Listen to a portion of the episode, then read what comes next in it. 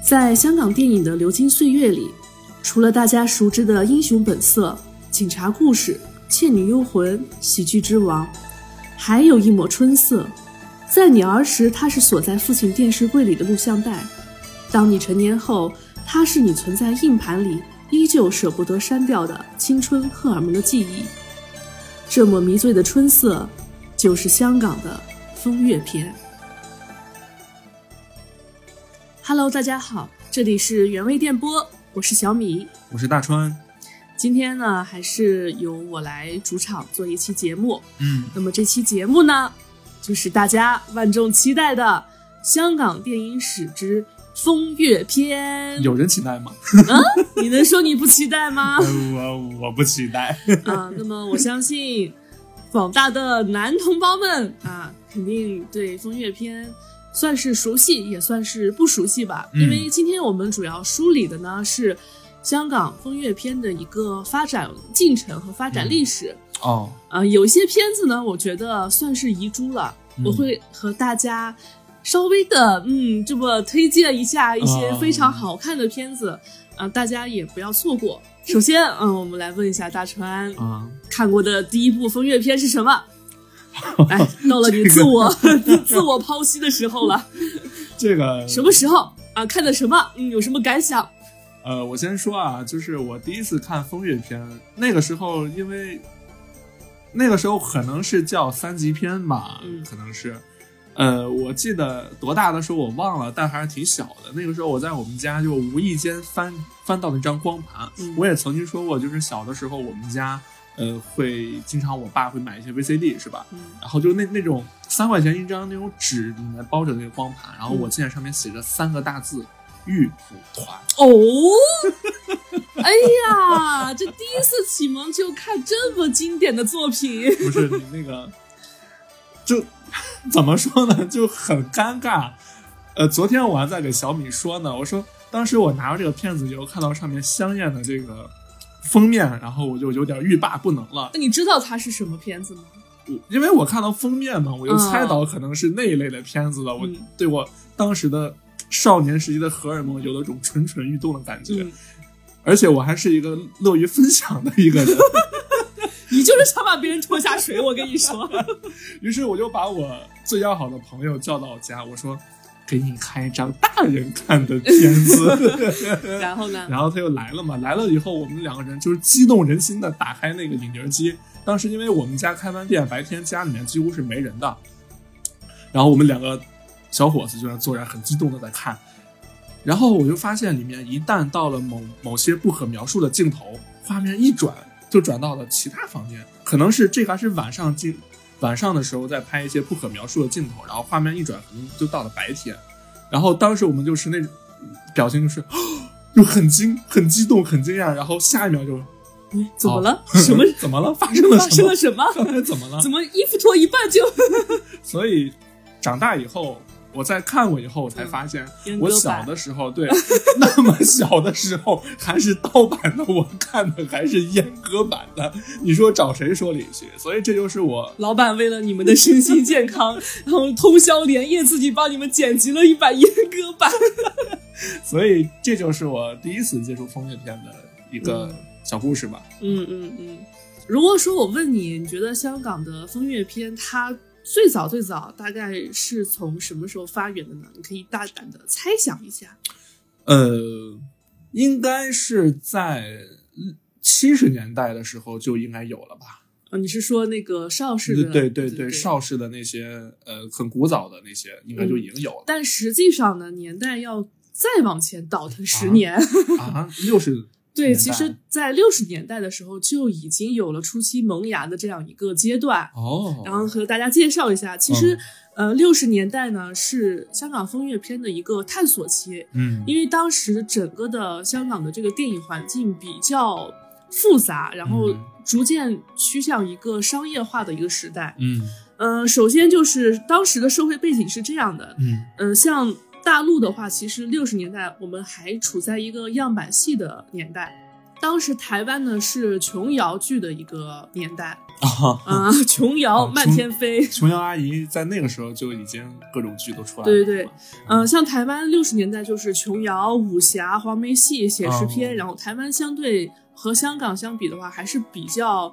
派系比较多的。嗯嗯，然后嗯同时期呢，日本呢主要是武士片和战争片哦啊，比如大峰老师跟我们聊的《哥斯拉》啊啊，就对，也典是那型个时的，候对对对，典型的六十年代的一个嗯代表作。特摄片，对，但是到了香港这边呢，嗯就是比较特殊的一家公司，就是邵氏集团。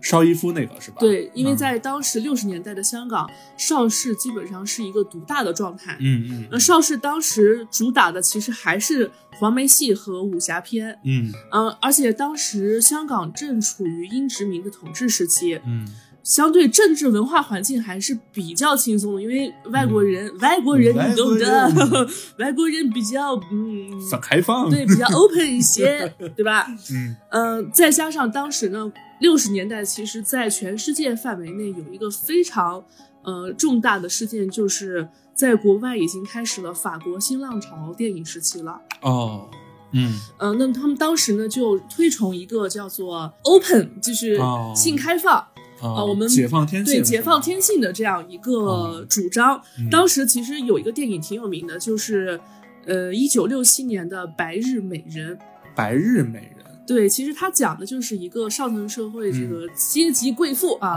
啊，然后在某些情况意外的情况下，然后得知了 S M 这种神奇的东西， 啊，这是能播的啊吗？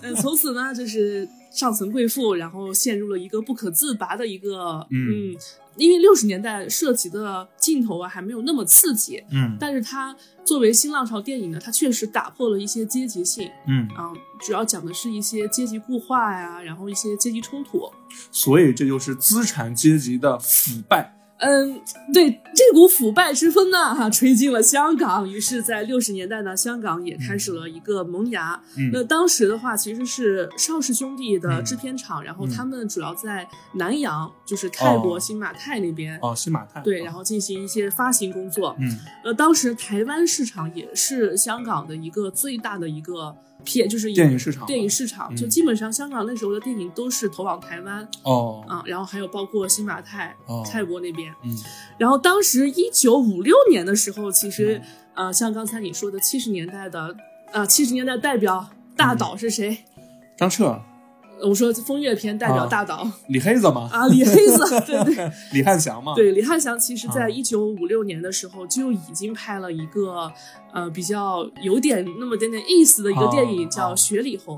啊，哦雪里红讲的是一个荡妇偷情的这样一个故事、哦啊。你你听这个名字，这个火啊就对让人浮想翩翩对，是吧其实呃，嗯片中呢，其实多多少少就已经开始了一些风月片的一些雏形、一些势头就已经在里面了。嗯嗯嗯，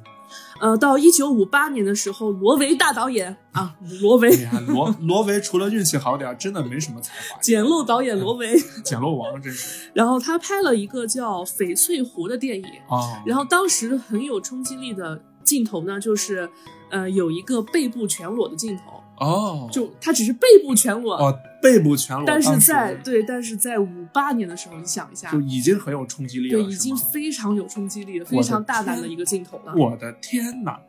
呃，到一九六七年的时候，日本导演中平康，嗯然后他上映了一个、在香港上映了一个电影叫《嗯飞天女郎》，其实就是请日本导演来香港拍电影。嗯哦，然后这部电影呢，呃里面也是有一些比较大胆的一些呃，镜头对一些镜头嗯，呃，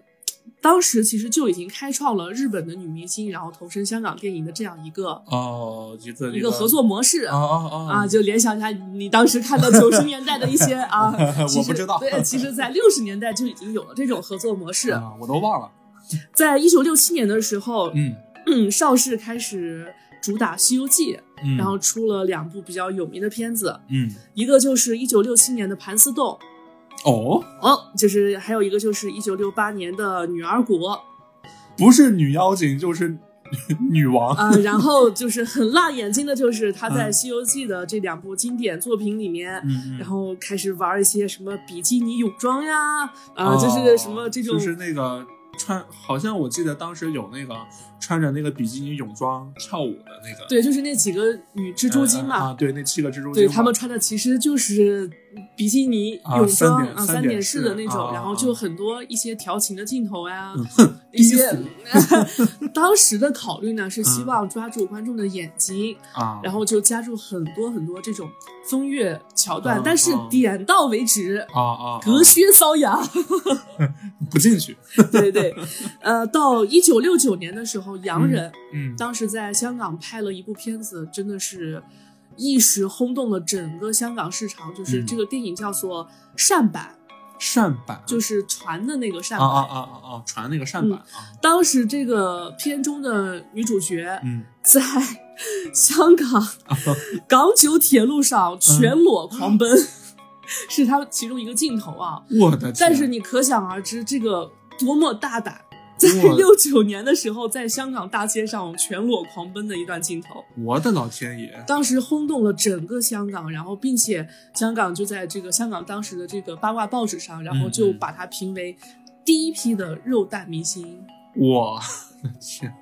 然后到了七零年，就是你所熟知的李黑子年代。我不熟知，我就是听说，我我不熟但知，但是李黑子这个人还是相当有才华的一个人。嗯，对，这倒是，如果你对比九十年代的风月片和，嗯其实九十年代已经不能叫风月片了，啊嗯其实我们所说的风月片真正的意义，嗯还有它的历史进程，就是在七十年代李翰祥主导的这些邵氏经典的风月片。哦，就就是我们说的呃意义上的风月片，就是李翰祥的这一波是吧？对对对，因为李翰祥本身呢，他可以和大家来盘一下他的这个出身啊、背景。嗯，嗯你就会对知道为什么他拍的片子，嗯，就是香艳中透露着一丝风雅。啊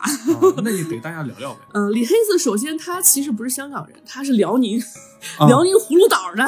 哎呀，哎呀，哎妈呀，哎，就是卖泳装的那个葫芦岛。哎妈，东北老铁呀！ 对，然后他少年时候呢就已经去北京，那时候还叫北平。啊，对，北平，对，在一九四六年的时候，他嗯考入的是国立北平艺术专科学校。啊，会这不会么就说是，北影的前身。呃，这么说你可能不太懂，但哦他是中央美院的前身，哦，央美的前身，我的天，啊就挺厉害了。那个时候，师从更厉害了，猜一嗯师从下师从谁？是那个年代，一九四几年，大胆的想一下，呃，一九央美四几年央美，齐白石，不是吧？我师我从忘了徐悲鸿大师。我靠，徐悲鸿，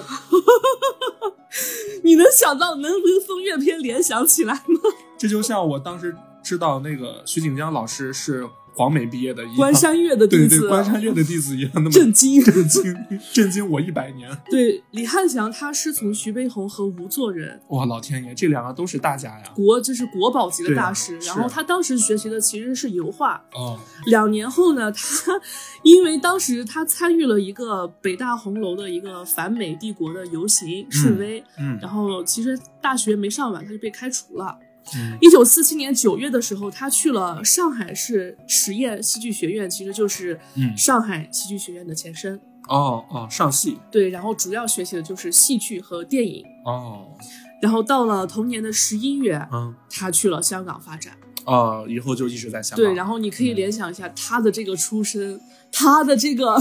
学术水平、学术背景相当厉害了。是那么初到香港的时候，他其实当时还是挺落魄的。嗯一开始到香港，他没有工作，然后就哦在大街上摆摊卖画像啊，那种十块啊钱一张。 就是那个对就是那个公园里面的画像对对是吧？啊对对对，然后当时不混的非常惨，经常因为就是没钱交罚款，然后被城管追了满街乱 跑。我都能想到他扛着那个画板，然后嗯，满然街后跑。对，然后他当时的有很长一段时间在电影行业真的是摸爬滚打，做了很多很多工作，嗯，比如说他呃做过电影美术呀、嗯海报绘制，嗯甚至做过国语配音。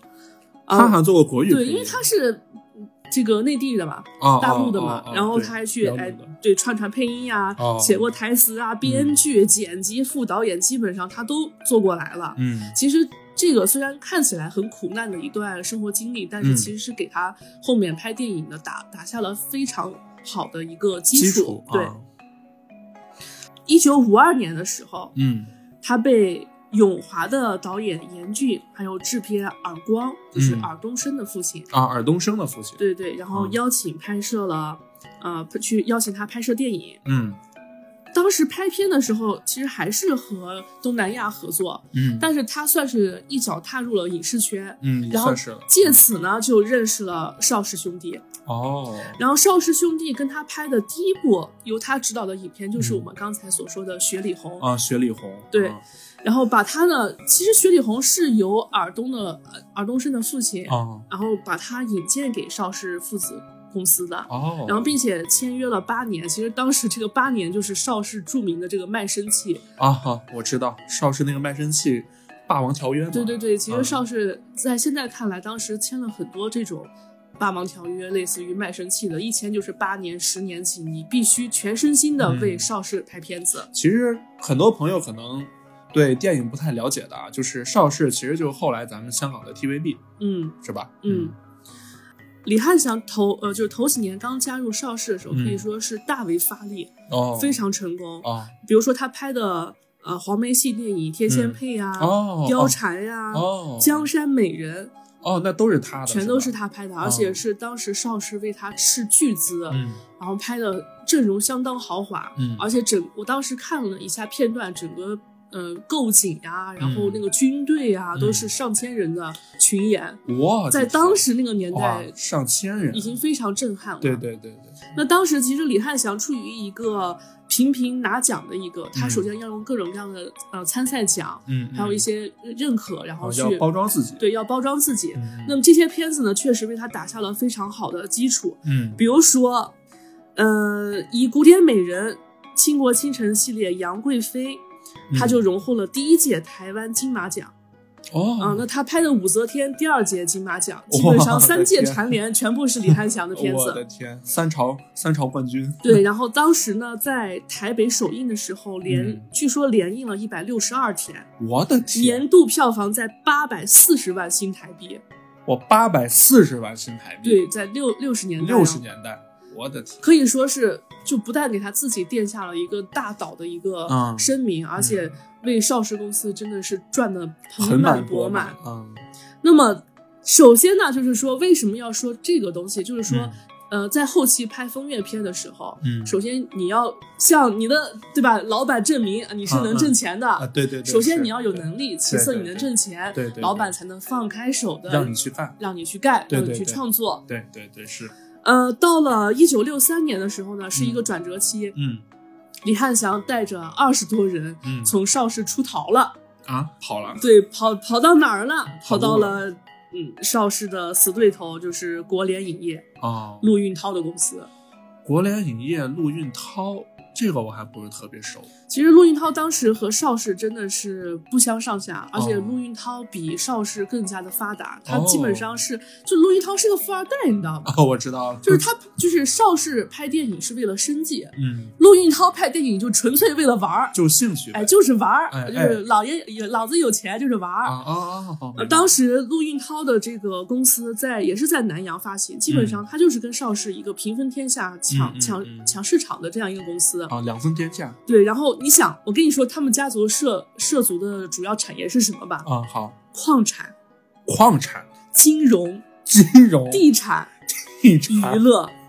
随便哪一项都很赚钱的呀。就是最次最次的是娱乐，对呀、啊就是最电次的影还市是娱场。乐，对对对对，这几个就当时就可想而知，就嗯啊甲方爸爸一对比，然后是是李黑子就带团队跑路了。 哎呀，这李黑子不讲武德呀，这个老六但是在一九六四年的时候呢，嗯李黑子又遇来一个嗯转折，就是，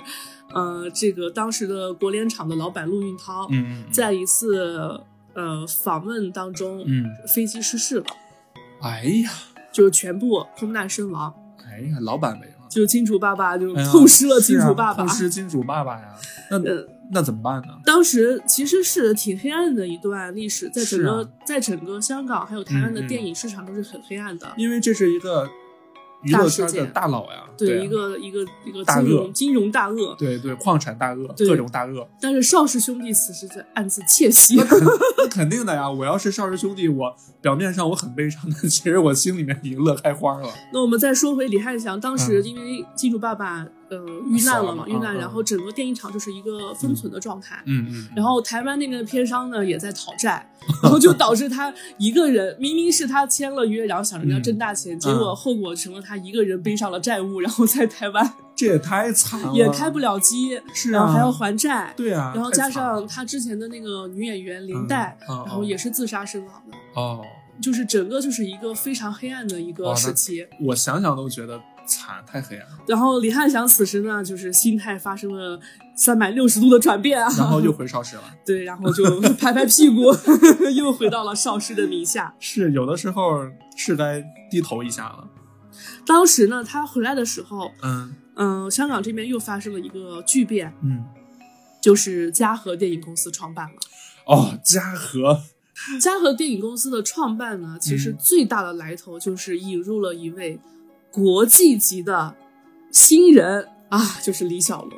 小龙呀，李小龙当时跟那个邵氏谈片儿的时候没谈拢嘛，然后就来嘉禾了嘛，对是吧？对，当时可以说他在李翰祥回来这段时间呢，发生了非常大的巨变，嗯，就是李小龙来了。哇、李小龙真的，李小龙一来，基本上就把香港的这个邵氏电影的嗯这个份额有一半儿平分出去了。基本上，呃，香港电影的这个之前邵氏独大的这个、嗯嗯这个场面嗯就被一分为二了。因为嘉禾嗯当时主打的是李小龙为主的武打片嘛，呃，对，而且李小龙的动作和那个时候香港武侠片的动作是完完全全不一样的。然后这个时候呢，李翰祥他回来就是刚好在这个点上了，嗯就是嗯这个人你说他背也背，然后说他运气好，其实运气也蛮好的。也是哈，这个人就是他来的时候，其实嗯邵氏正是愁眉苦脸，就是对对没没人的时候，没人的时候，啊没人然后当时呢，邵氏的老板就是邵逸夫，然后转变了一个思维，嗯当时他就觉得什么有钱拍什么。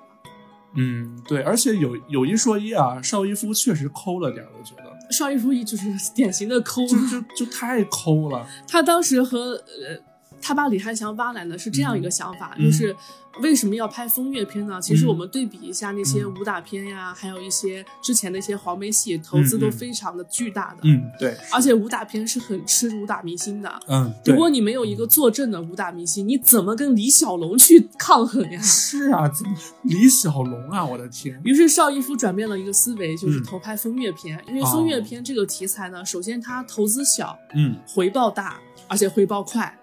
对，而且他对他对演员自身的这个素质其实要求没那么高，嗯，是吧？当时李翰祥回来，李翰祥也进行了一番心理的转变，因为之嗯前也是哈，你联想他的出身，他应该是很高傲的那种吧。就是怎么。你你想想呀、徐悲鸿的弟子呀，我的老天爷！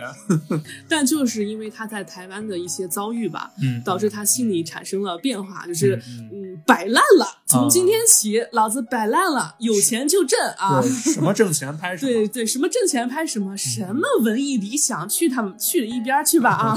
是于是李翰祥跟邵逸夫一拍即合，就开拍了，开始了风月片的一个正式的一个里程碑，里程碑开始了。那么开始的第一部片子呢，嗯然后我估计很多人也知道，嗯，就是当时挖了非常有名的冷面笑匠许冠文。哦许冠文，许冠文拉来之后拍了一个大军阀，哦哦，大军阀我知道，大军阀当中呢，其实这个它不是风月片，它还对，是我记得好像不是，它还是有嗯点喜剧色彩的对对一个对对对一个片子。对，但当时呢，呃，就李翰祥就已经开始在片子里面试水了。呃加一些这些元素，对对，当时他培养了很多呃后面风月片的大女主，像嗯胡锦啊、迪娜呀，哦哇，迪娜这个真的是奇女子，大家有兴趣可以去搜索一下。嗯，她真的不光是，不仅仅是拍风月片，迪娜这个奇女子。在今后真的是把所有的家产嗯都捐给了我们祖国大陆啊，研发航天、导航与人造卫星，哇肃然起敬啊，非常这个伟大的一位女性。呃，当时大军阀收获了三百四十多万港币，成为了哇哦年度卖座亚军。嗯然后当时，呃，为什么说它是一个试水呢？就是嗯片中有一个小片段，就是迪娜饰演的军阀太太、 嗯一脱成名。哦自此，香港啊，因为这个片段哦，就引发出了风月片，哦因为当时是香港的报纸给这个定性的，哦风哦月香鼻港祖报纸哦，风明月白鼻了。祖 迪娜。啊有有一说一，说到这个香港报纸啊，他们是真敢写，是什什么的，是就是真的假的，假的真的都敢写，嗯这是呃，当时其实，在那个时候已经是七二年了，嗯大军阀》是七二年七拍二的年。了，啊当时邵氏还有另外一位导演，就是嗯大名鼎鼎的楚原。啊，楚原呀，啊楚原导演他其实之前拍了很多古龙的片子，嗯，对是，当时他在七二年同年拍摄了一个片子，也非常的开拓人们的眼界，叫嗯《爱奴》。哦，爱奴我知道，这个片子可以说是集悬疑、犯罪、武侠、女权、女童及唯美诗意为一体的片子，在七二年就引入了女童的概念，我的就非常的非常的前卫、超前了。嗯，然后对这个电影也大家有兴趣也可以去看，然后它嗯基本上被纳入了香港百年百大经典影片。嗯嗯就多年之后我们看到的《东方不败嗯之风云再起》，哦林青，霞和王祖贤的那个、哦啊那个经典缠绵的片段。哎，还有那个王晶的那个《天龙八部》里面，巩俐，呃，巩俐、林青霞他们也是有那个，对对对，嗯是所吧有的这些灵感起源就嗯起源于楚原的这部《爱爱奴》，哦，原来如此，是非常唯美的，然后又很猎奇的一部电 影。呃，对，当时算猎奇了，嗯，在一九七三年的时候，香港又发生了影坛的一个巨变，嗯。就是李小龙逝世了。哎呀，李小龙，我记得当时他去世的时候，那些武器什么的全傻了，他们以为是片方宣传的，是吧？嗯这哎，这个以后有时间咱们跟大家也聊一聊。嗯，我们之后会出这个香港电影史之功夫功夫片。嗯对，之后可能会不定期的会更新一下。啊，嗯，这个香港电影史我们还是希望能长期的去做的，呃，就是吧？？大川，嗯，啊， 是是是，对不对？？ 呃，那个也是我们俩比较喜欢的人。对，我对是是伴随我们童年成长的这样一个片种。嗯，对。那我们继续。续说回李小龙啊，嗯嗯李小龙去世对香港的影响有多大呢？嗯，首先，香港的功夫片基本上陷入了一片死寂，几乎没了。没有了，没有对也没有人敢出来拍了。，对，因为挑当挑不起来大梁当了。观众看过好的时候。对当观众吃已经已经吃了大餐，你给他对上了一个馒头的时候，他是不会去吃的。对，你把观众的眼界拔得太高了。对，嗯、当时香港的功夫片就已经陷入死寂了，嗯但是与此同时，这个就给风月片给了嗯很好的一个机会，嗯嗯嗯。因为当时人们就是大家没得看了，嗯但是又不能不看，因为观影已经成了当时香港人的一个生活习惯了。嗯嗯嗯，对，是那这个时候，邵氏就瞅准了这个机会，嗯把所有的人力财力，嗯，然后全部在风月片上去发力。哦，那当时其实，呃，著名的这个制片人蔡澜先生啊，嗯他当时就是说了一句话，就是嗯电影市场不景气的时候，就是色情片兴盛之际，啊，对，是的，因为成本小，投入低，回报快，而且观众都在嗷嗷待哺。是是的，那么，一九七二年的时候，嗯李翰祥就发力嗯，拍了一部比较有名的风月片，叫《风月奇谭》。哦，《风月奇谭》我听说过， 《风月奇谭》其实是一个李翰祥惯用的一个手段，它是嗯由三篇短篇小故事组成的。哦，我记得当时的包括李翰祥好多的那个香港电影都喜欢用这种分段式的，对，因为对当时投资比较小嘛，哦然后分段式比较好拍，啊，对，就一段一是段的，哈然对后小故事，成本，啊啊然后小成本，然后又可以获得比较电影节奏也快，嗯嗯嗯然后观众也比也较会有啊种新鲜 感，对，然后而且你想，观众看风月片是什么心理呢？来，大川说一下，看风月片你真的会从头看到尾 吗？二倍速嘛，对呀、所以这种小段落式的就很吸观众的眼睛。啊，短小精悍，风月奇谭呢，主要由捉奸记，嗯你听这名字啊，捉奸记。啊， จี้婚记、啊偷情记三篇组成， 这这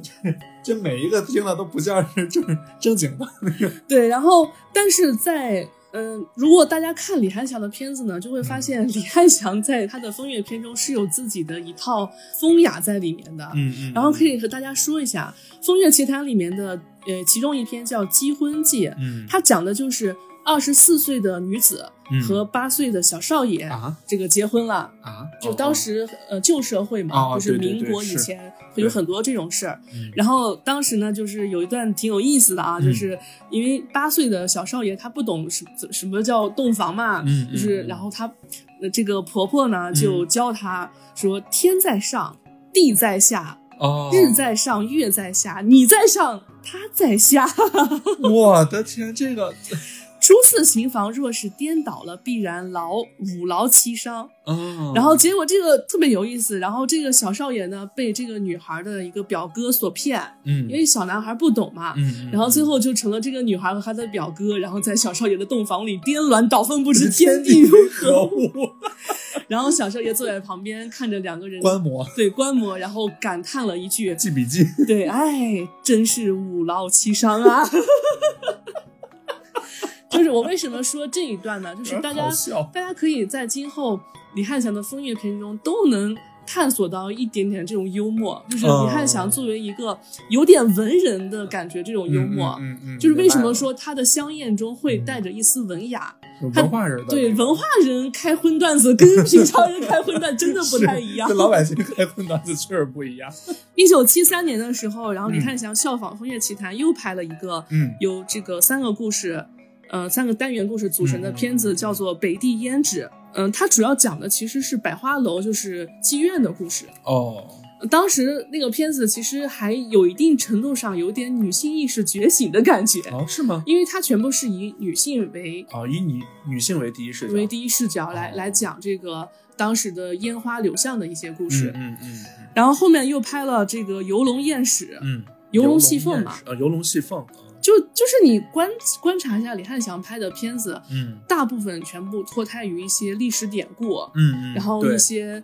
呃文化著作，嗯就说明他这个人嗯，很是很喜欢历史的，而且他肚子里面是有货的。但呃毕竟文化人嘛，啊，文化人 嘛，文化人嗯是吧开荤段子，对吧？ 对啊，在一九七四年的时候，嗯李翰祥拍了一部举世著作， 什么？那就是《金瓶双燕》。哇，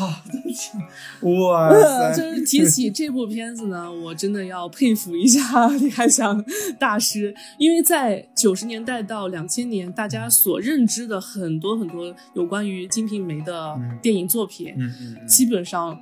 都脱胎于李翰祥的这部《金瓶双燕》。啊，这个片子太有名了，就它就已经不能说你简单给它定义成一个普通的风月片来说了，这片子太有名了。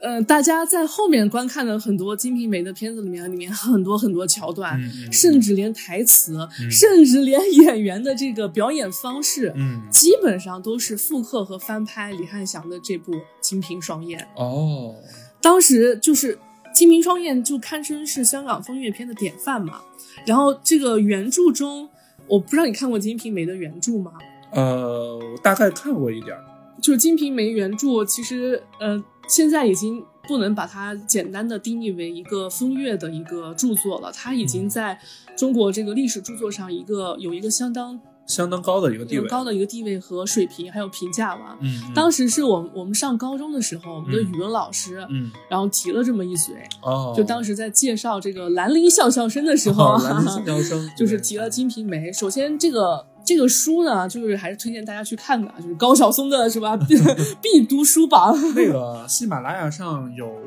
电台，就是聊这个，不是不是聊《金瓶梅》，是用以电台的方式在讲述《金瓶梅》这个小说，大家可以去搜一下。啊嗯，我觉得它和《红楼梦》真的是有相同多的一些题材。嗯嗯，《金瓶梅》的话，其实里面它不光是讲风月的，但是呃，李翰祥在拍《金瓶双燕》的时候，他肯定对这本书已经很了解了。嗯嗯，他把《金瓶梅》当中一些呃有关风月的一些一些桥段，嗯然后一些故事发展，然后提就是提炼出来，就是嗯艺术家是需要提炼的，嗯，嗯然后再加工到这部电影里面。哦，然后原著中呢有一段非常著名的片段，就是、嗯潘金莲倒挂葡萄 架。 哎呀，画面感已经出来了 呢。这个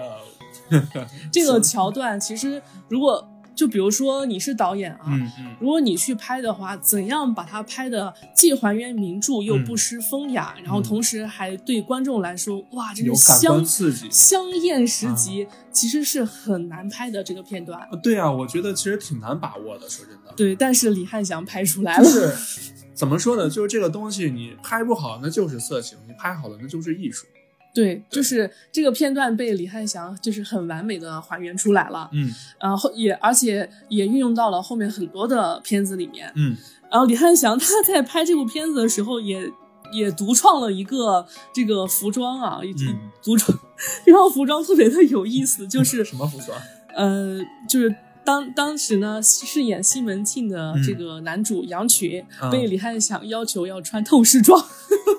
啊，所以透视装是从李翰祥那边来的。对，透视装是从李是李翰祥发明的， 哦，我说后面的好多那个片儿里面，就是好多穿那个若隐若现的那种，对对，啊啊就是尤其九十年代的这个香港风月片，不是还有那很个多，，对对对，还有那个王晶前几年就是前几年那时候导的那个《金瓶梅》什么的，嗯嗯里面也有，对啊对，对其实就是李翰祥、李黑子发 明的这套透视装。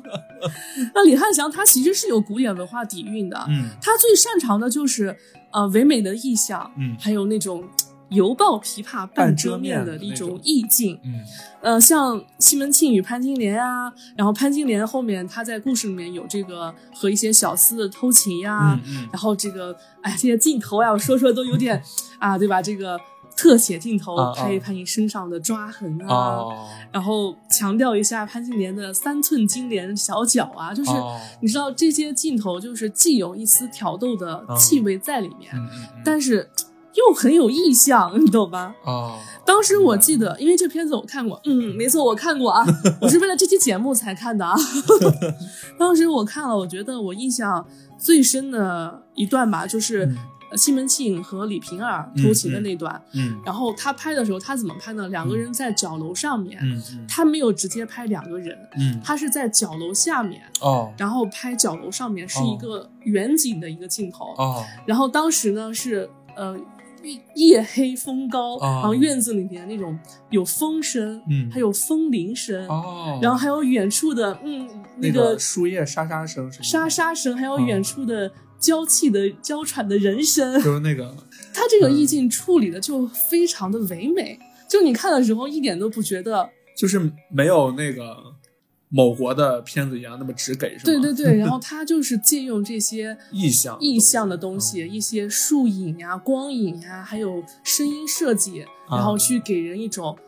啊，就是骚的你心痒痒的这种。就像宁浩总爱用的那些意境东西一样，是吧？对，然后这个是李翰祥的一个，我觉得是他的一个个人特色，也是他的一个手段儿吧，嗯就是用嗯嗯运用的非常好。就是挠得你心痒痒。对，而且这部片子里的道具啊，嗯还有布景非常的讲究，嗯嗯嗯、比如说，呃，西门庆的那些衣呃服装啊、嗯道具啊，包括嗯他院子、当时宅地，啊嗯还有一些山泉、嗯呃山间松泉、雕栏、园林，嗯基本上都是。呃你想他是是干美术出身的，然后基本上被设计还原的非常好。嗯一九七四年的时候呢，然后他又和许冠文合作哦拍了《声色犬马》哦，声色犬马啊，当时挖了了一个新人，嗯完全是一个小白，叫白小曼。哦白小啊、曼但是很可惜，白小曼在这部片子正式公映的时候，因嗯为好像有涉黑的经历吧，哦啊、然后加上她本人，呃，生活行为不太好，吸毒啊什么的，嗯嗯然后嗯当时是正式公映前，嗯白小曼就自杀身亡了，年仅十八岁。哦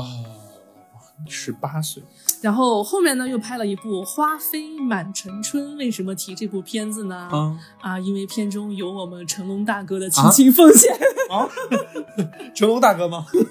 我的天，没错，不是别的成龙大哥，就是那个成龙大哥。不是别的就是那个对是吧？对对，不是不是同名同姓啊，就是大哥当时还是一个青涩的小演员儿啊啊，在这部片子里面啊有亲情的，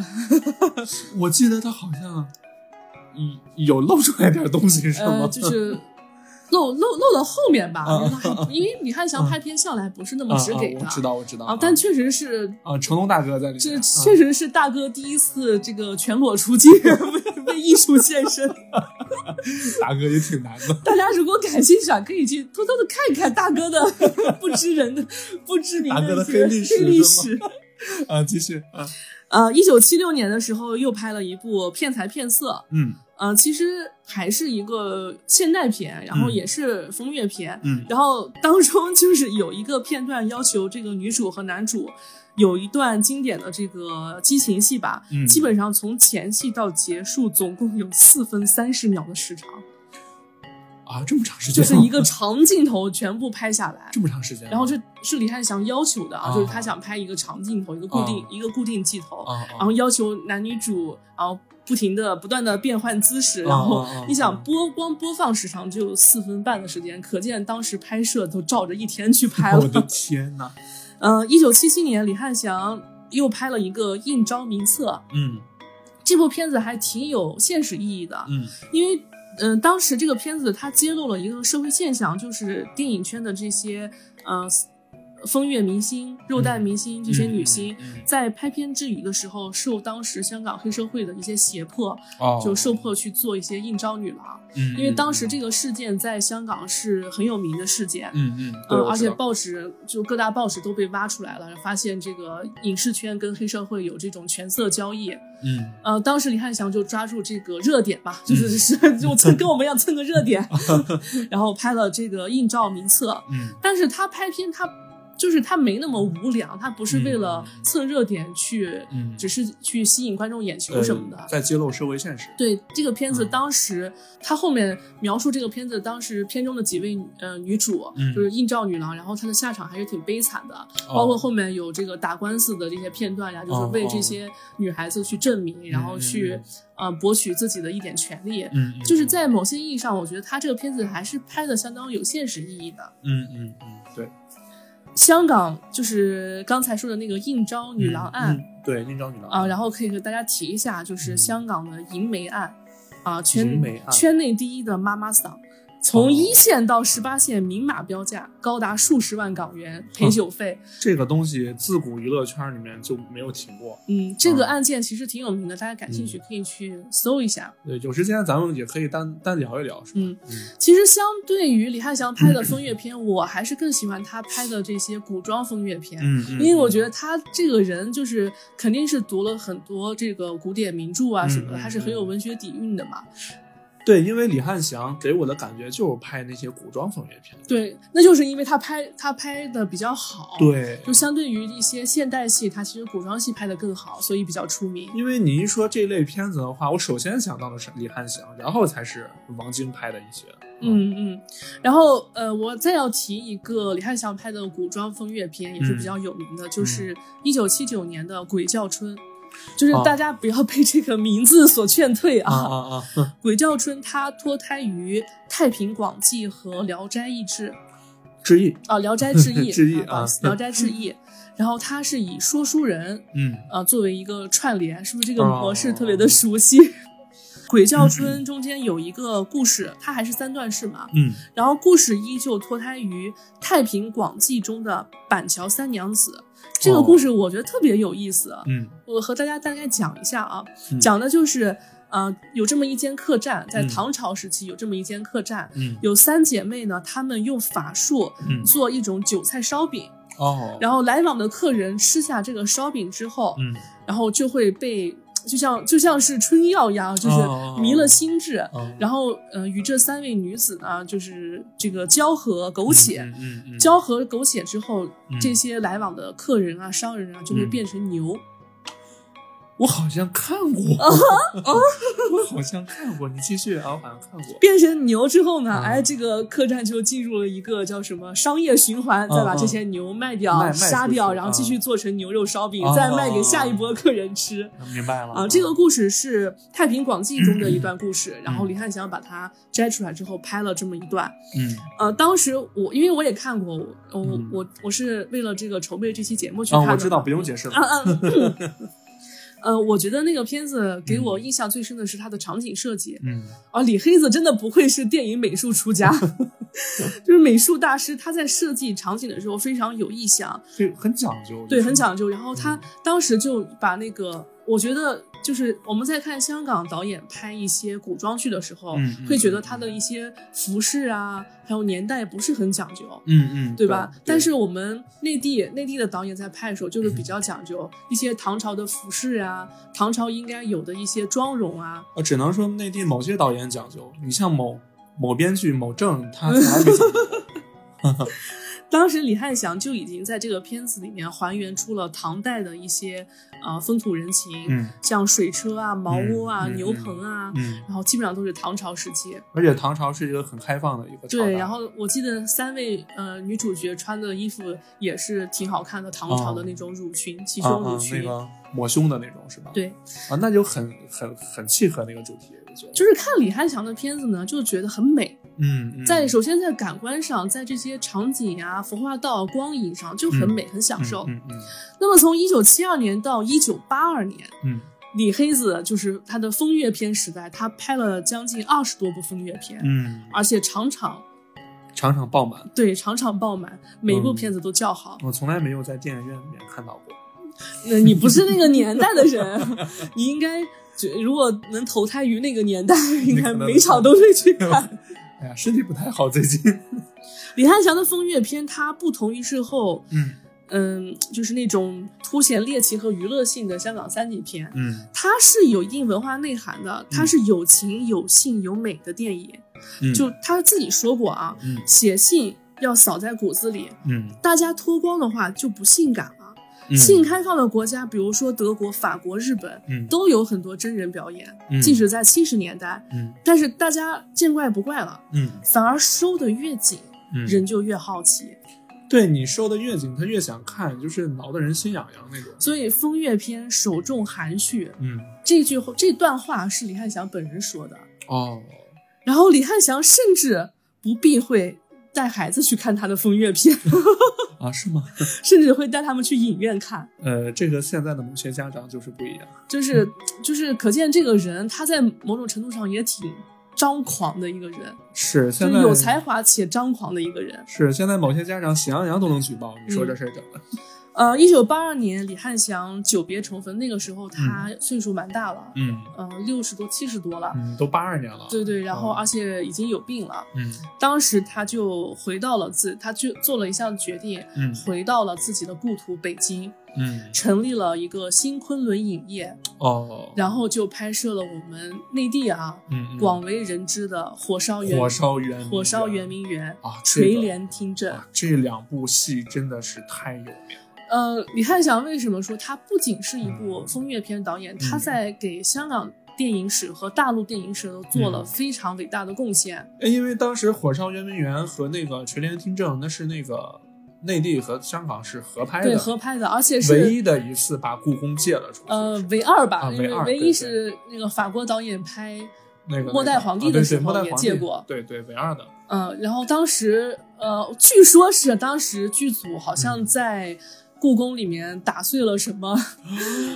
珍珍贵的文物？啊我的天哪，嗯，然后至此故宫就不在外界了，也也对，可以理解的。啊非常珍贵的这个国宝嘛。那赔没赔的我不知道啊，我估计赔的话可能还不够他电影赚的呢。 十部电影我估计都 赔都赔不了一个花瓶儿儿，我觉得。当时其实李翰祥做这个决定的时候也是非常艰难，首先嗯他被台湾当局封杀了，因哦为当时那个年代，哦我台知湾道跟大陆的这个，有一阵儿确实是这个啊你去大陆拍片，对你的你片子就永远不能在台湾上映。对对对，等于就是说你放弃了台湾市场。对你放弃台湾市场，但是李翰祥还是毅然决然的放弃了台湾市场，嗯，然后台湾市场放弃，他就没办法回香港拍片，因为对香港基本都是台湾嘛。对香港是直销台湾的。对啊，等于说李翰祥为了回到北京拍片，为了回到自己的故土，放嗯弃了台湾、香港两大市场。哇，这个但是呢，就是这个行为， 就是呃我们大陆政府就大开绿灯了嘛，那肯定的呀，借故宫，故宫都不能借给他，对你啊，想。故宫都借了，我的妈呀！故宫当时借给他，主要是拍那个登基大典，嗯嗯，甚至，嗯、甚至我们内地的政府为他借来了军队群演，声势浩大，我的天，就把军队借给你当群演。我去，那当时真的很很重视，很重重视很重视对。八几年的时候，然后当时垂帘听政是入围香港金像奖，但是在一九九六年的时候，然后嗯他和刘晓庆合拍的这个《火烧阿房宫》也是这一系列的，嗯，在呃当场拍戏的时候突发心脏病去世了。终于终于到了一个有我的年代，九六年的时候， 有我了，有我了呃，享年七十岁，啊，七十岁。一代风月大师，嗯然后就在片场这样陨落吧。呃，我觉得也是那个怎么说呢，就是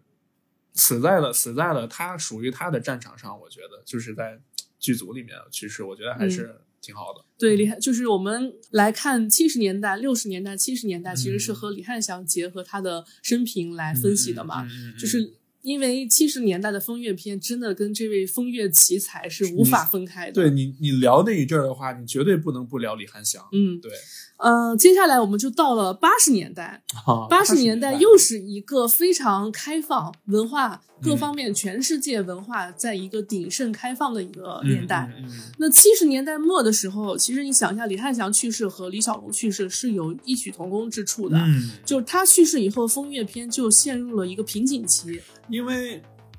我觉得就是还是因为就是这这某一类型片里面有一个人太厉害了，嗯就是他做的片子太好了，以至于就是没有人能哪怕一个平起平坐的都没有，所以这个人只要一没，那这个片子可能也就哎，可能至少得垮台一阵儿。 嗯，但是，嗯，大家还记得还有嗷嗷待哺的观众呢。 对啊，在七十年代末的时候，嗯香港电影又出现了一批非常有名的青年才俊，嗯嗯然后就是当时非常著名的香港电影新浪潮。啊、香港电影啊那那一时期真的有好多有才华的导演，呃，比如说徐克、嗯，徐克、许那鞍个、华，许鞍华、呃，张国明，新一城七怪，对，新城七怪有徐克吗？曾志伟、呃麦家他们几个就是在香港新浪潮的这嗯个派、这个拍戏的。派系里面。嗯然后新浪潮其实就我刚才和大家说的，法国新浪潮六十年六十年代就有了。嗯， 对，嗯啊、香港新浪潮也是脱胎于法国新浪对潮稍，晚一点。呃，因为这批导演，这批嗯青年导演，他嗯们都有留学的，嗯，嗯经验嗯嗯，啊，麦家也是是留学麦回家来也的，是从外国回来对他们是受西方的这个思想，然后嗯觉得嗯要在电影市场上做一次全方位的一个自由解放天性的这样一个。嗯，然后起初他们拍了很多，因为是小导演，嗯然后嗯嗯肯定公司给你投资也不会太多的，嗯啊他们拍了很多悬疑啊、大家都知道，就是要拍电影先拍悬疑。 徐克的那个《蝶变》不就是吗？对，基本上这几个呃新浪潮电影都是以悬疑恐怖嗯，为主打，嗯嗯然后去还有猎奇，对猎奇，然后去做自己的处女作。嗯嗯就大家所认知的许鞍华导演，嗯，其实他早期真的不是那么文艺的， 他对做许的鞍华早许鞍华早期拍的很多是恐怖片的，对大家很吓人大，家可以看一下他那个新浪潮时期拍的那个《风劫嗯，》，然后是咱们白娘子主演的， 那个那个那个那个赵雅芝赵雅芝呃老师主演的，呃有些镜头真的很血腥的。嗯，对，真的很，呃呃我我记得许鞍华有一个有一个片子是，也是也是鬼片，然后她是那个一个女的从那个后面探出一个头，然后逐渐那个女的那个脸，然后变成了另外一个，就是我也觉得很惊悚，就是我看现在的鬼片很少有害怕的，但我看那个时候就觉得特别就吓很难人。想象我们嗯大众意识中的这种许鞍文华文艺片，许鞍华这个居然之前拍这么猎奇的片子， 《岁月神偷》的监制啥好像也是许鞍华，对对对你像《岁月神偷》那么文艺的片子，你在想他拍的啥？嗯，其实新浪潮各个这些青年才俊啊，这些导演给大家开了一个头嗯吧，就是为香港的呃风月片，然嗯后找了另找了另外一个稍微有点猎奇的方向，嗯嗯，就其实就是嗯、呃大家把一些悬疑啊、嗯恐怖啊，嗯还有一些猎奇口味的一些 R 级，嗯就是逐渐开始往 R 级发展了。嗯，R 级片就因为大家嗷嗷待哺啊 嘛，嗷嗷待哺的观嗯众觉得你你也拍不出李翰祥那么厉害的这个风月片了。嗯再一个，嗯我们嗯也看、看了太多了，有一点嗯是点腻味，对然对后对需要一些新的感官刺激。嗯呃，当时就开始出现了一个一个，也不能说全新的派别吧，嗯就是一个曲线救国， 然后另外一个方向就是猎奇片。然后提两个人，一个是邪王桂志红，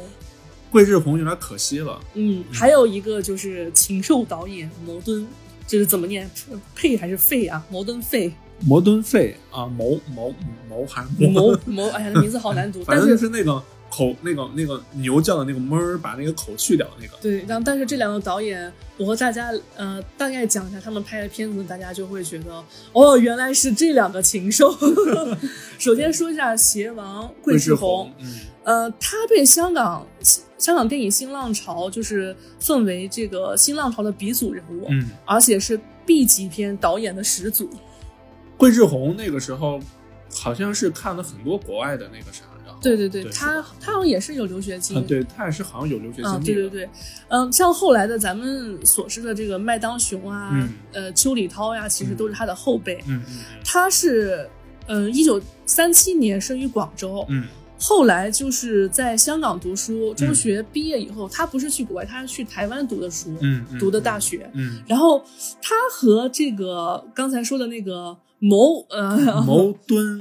费费呃可能是，然后他俩其实是就读于同一所学校，哦就是学长学弟的关系，哦哦哦所以他俩受的这个影响是一样的。嗯嗯呃，当时魏志红来香港的时候拍了。呃，一个非常有名的系列就是鞋，嗯，哦，鞋系系列列很有名的，包括一九八零年的鞋，嗯一九八一年的鼓，嗯，一九八三年的魔，哦，鞋鼓魔，这个是他的鞋系列三部曲，三部曲。嗯呃，当时鞋就是片子鞋里面有一个片段，你嗯肯定有印象，就是那个那个，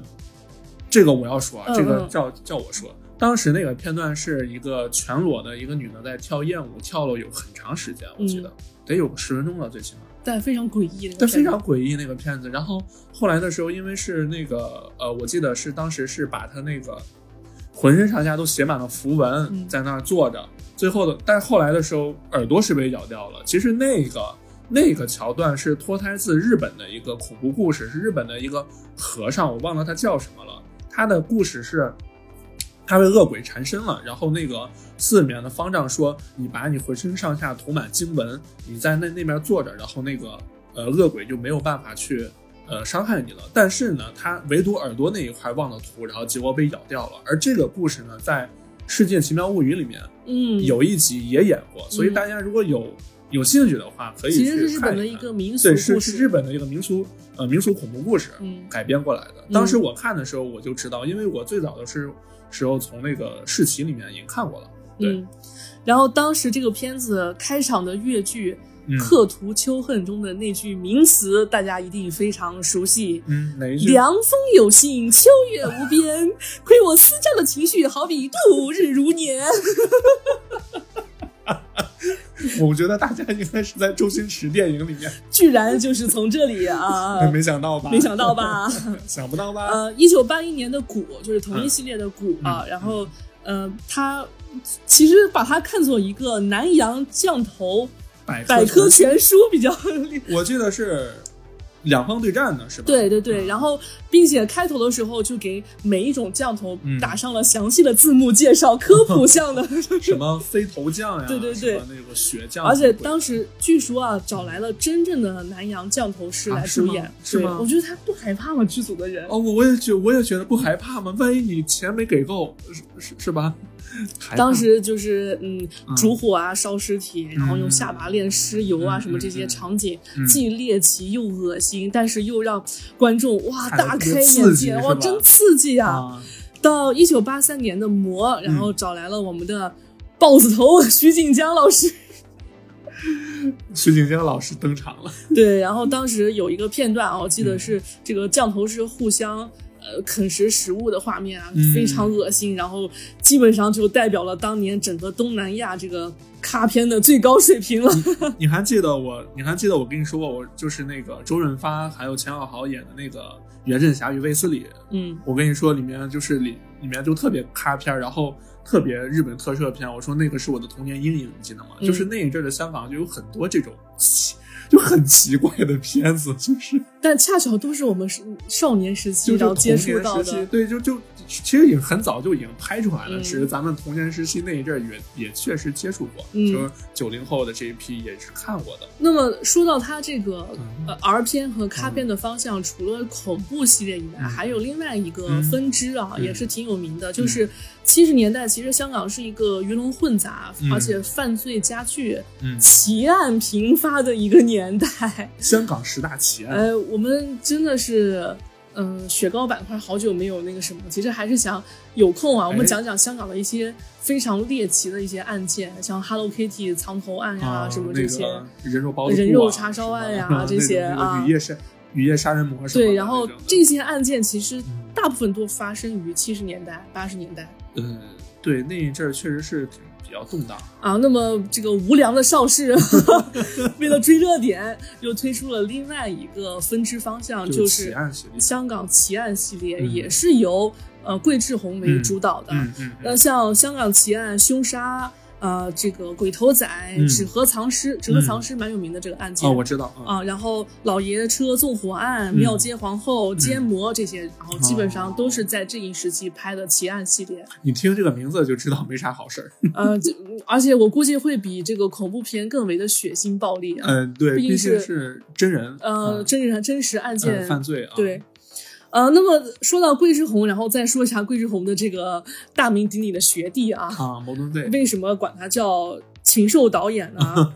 因为大家去搜一下这个人，他长得真的很像《闪灵》的导演，哎呀，那，哎呀，就库布里啊克，对对对对对对对对，就他他这个人啊，长嗯得真的很像库布里克。就那种很胡子拉碴的啊，，长头头发发对很对颓废的那颓种废，样然子，后对对对，感特别觉像下一秒就要杀了你的那种。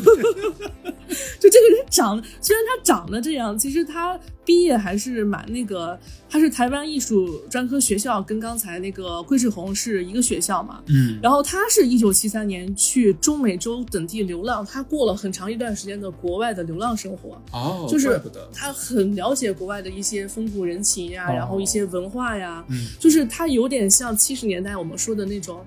就是 Beatles 呃呃，那个披头四那种，那种文化。哦哦哦哦，我知道，到呃一九七七年的时候，他才来香港的邵氏的，嗯嗯，然后五年后就独立发展。在八十年代，然后他到中国内地，然后拍了很多电影啊，嗯其中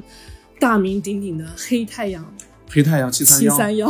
那个就是他拍的。那个片子我知道，但我但我一直没敢看，这因为个片子我当时还在中央六套播过，我我那个那个片子我看不下去。当年的六公主可真的是什么都敢播，嗯，呃，我们说，呃，禽兽导演摩登佩，嗯，八零年的时候配是吧？应该是吧，大家去查一下吧，啊我就这么说了。好了，不纠结啊，嗯，八零年的时候，嗯、碟仙，然后楚原的英灵，嗯然后都获得了成功。嗯呃，其中到他其实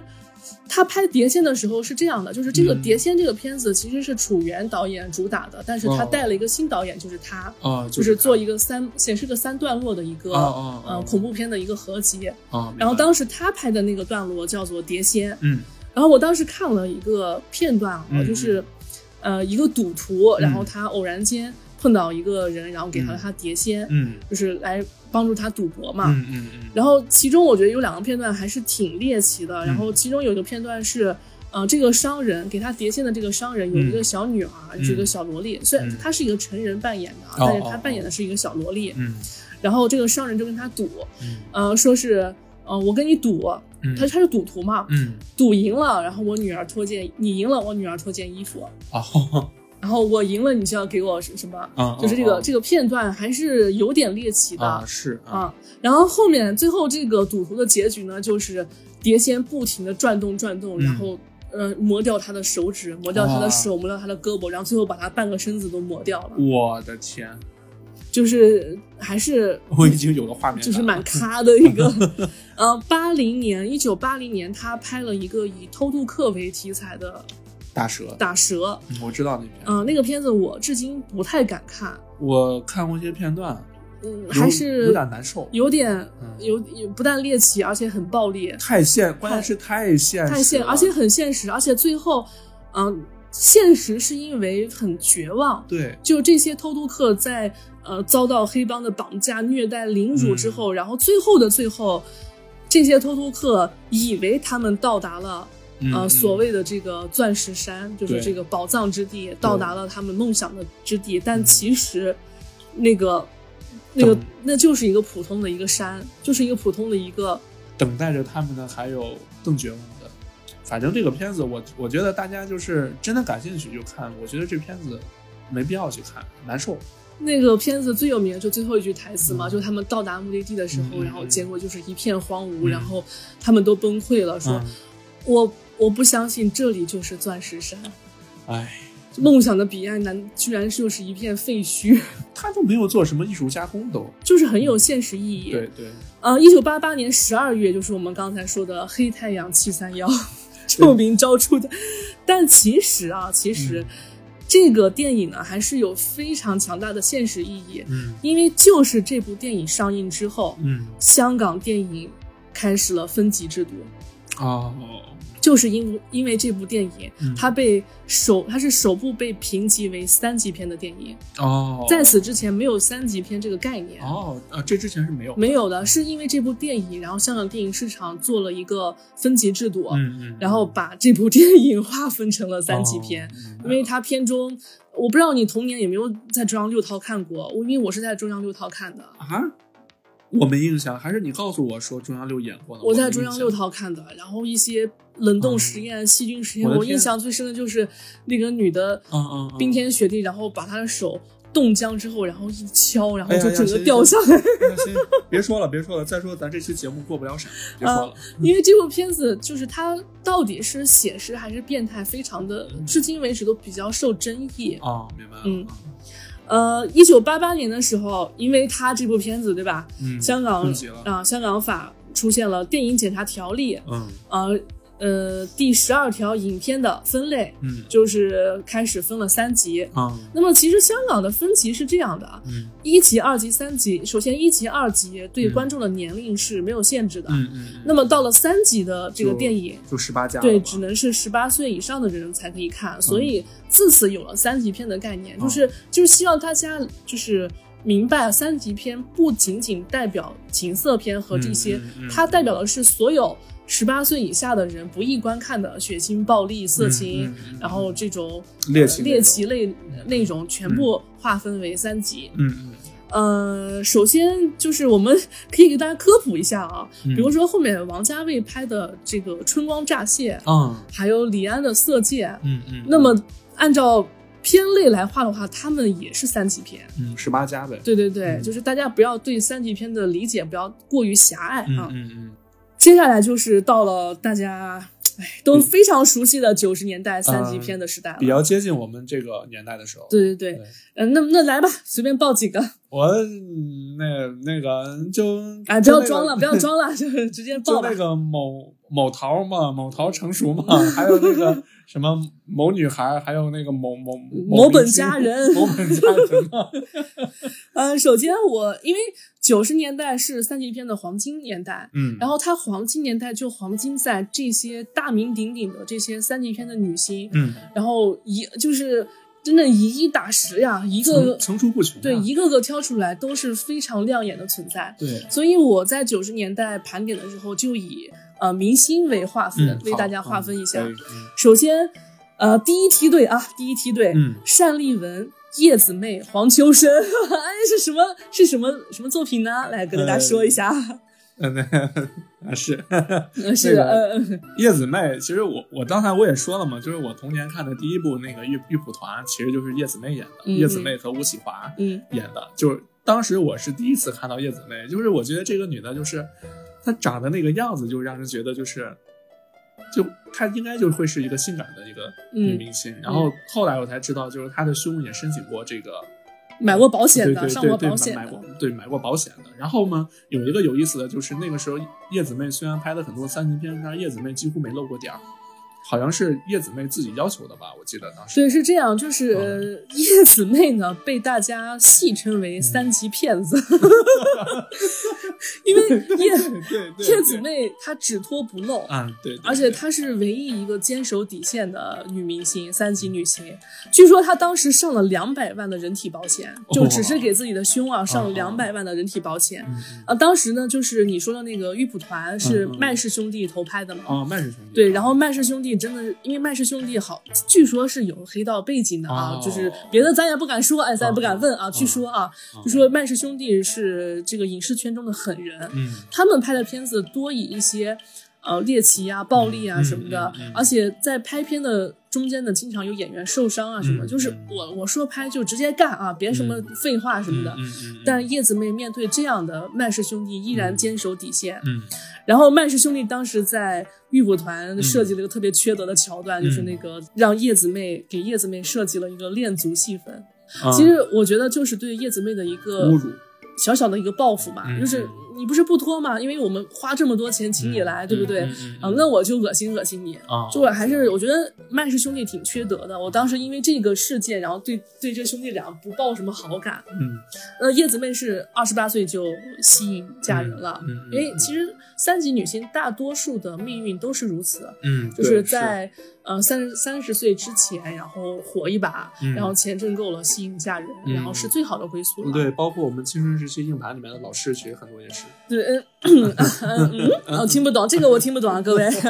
呃，单立文、叶子妹、黄秋生当时主演的其实是《聊斋艳谭》系列哦哦，聊斋啊，聊斋艳谭》是四大才子之一的蔡澜监制的，哦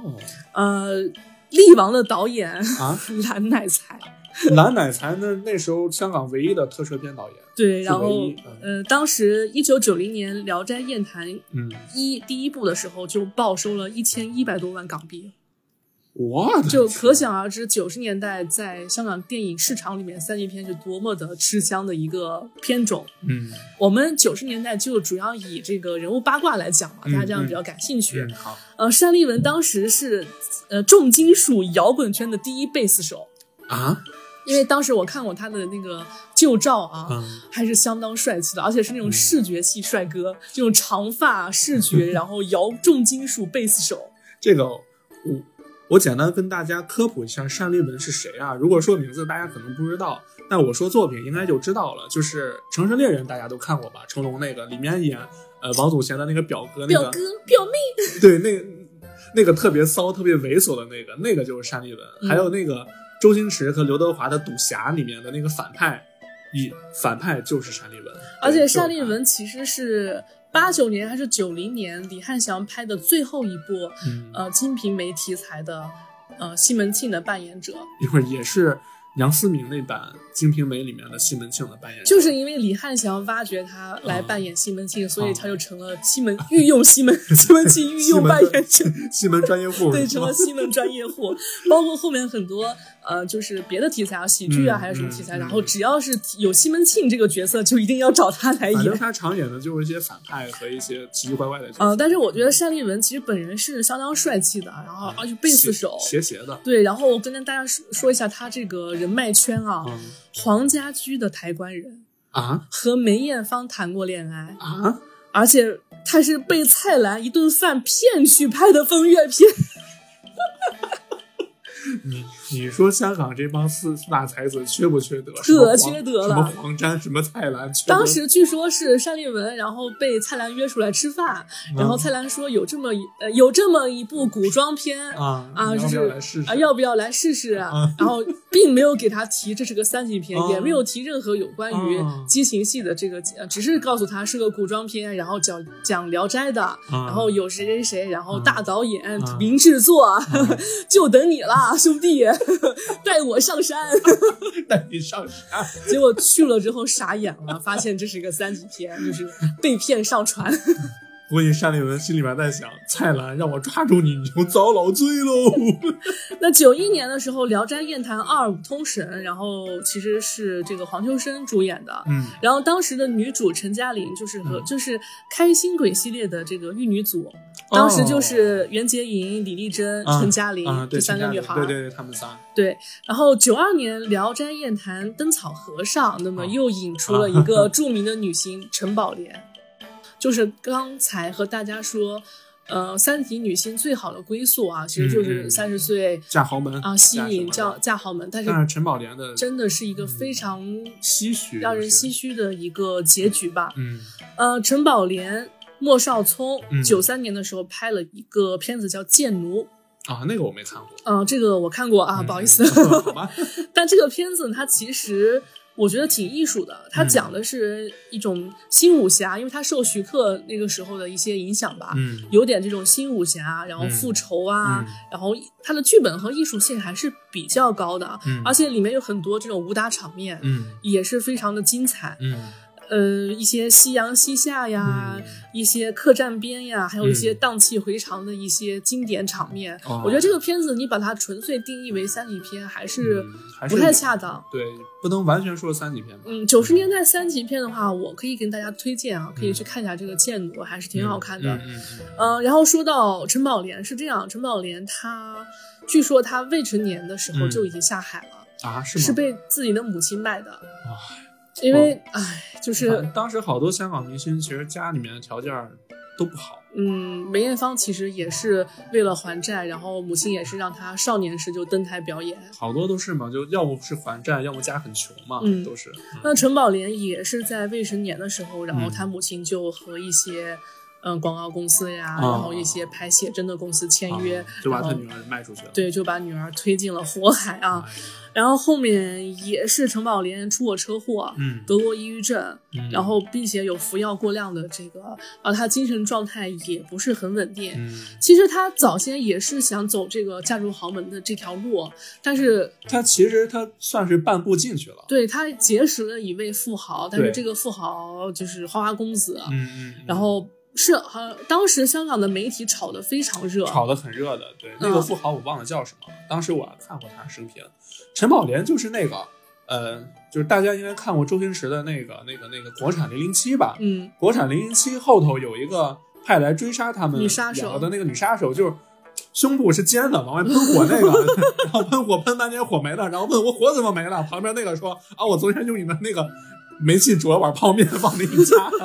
就那个那那个那个女生就是陈宝莲，那个其实已经是陈宝莲后期了呃很后期，了两千年以后了。对，但陈宝莲还是长相相当有点纯欲风的那种哇。她当时，我当时第一次看那个片子，她一出场，我觉得哇，这女生好漂亮啊呀！嗯，后面陈宝莲就是有很多一些迷之操作啊，比如打架入狱啊、纵火啊、未婚先孕，然她后后面可能，我我觉得精神可能有她点，她确实被鉴定为精精神神上有一些疾病，啊然后再加上她这个人比较偏执，嗯嗯，然后嗯加上对情场失意，嗯然后还有电影圈也是一些也混得不太好，混得不太好，嗯然后加上这些负面的新闻啊，媒体对铺天盖地的哎，呀，那时候香港的香港的那些狗仔真的是太无聊了，对。然后我们说这个谁叶子妹二十八岁嫁人，嗯嗯对吧？但是陈宝莲非常可惜，二十九岁在上海跳楼身亡，跳楼自杀了吧？跳楼自杀了嗯。，对，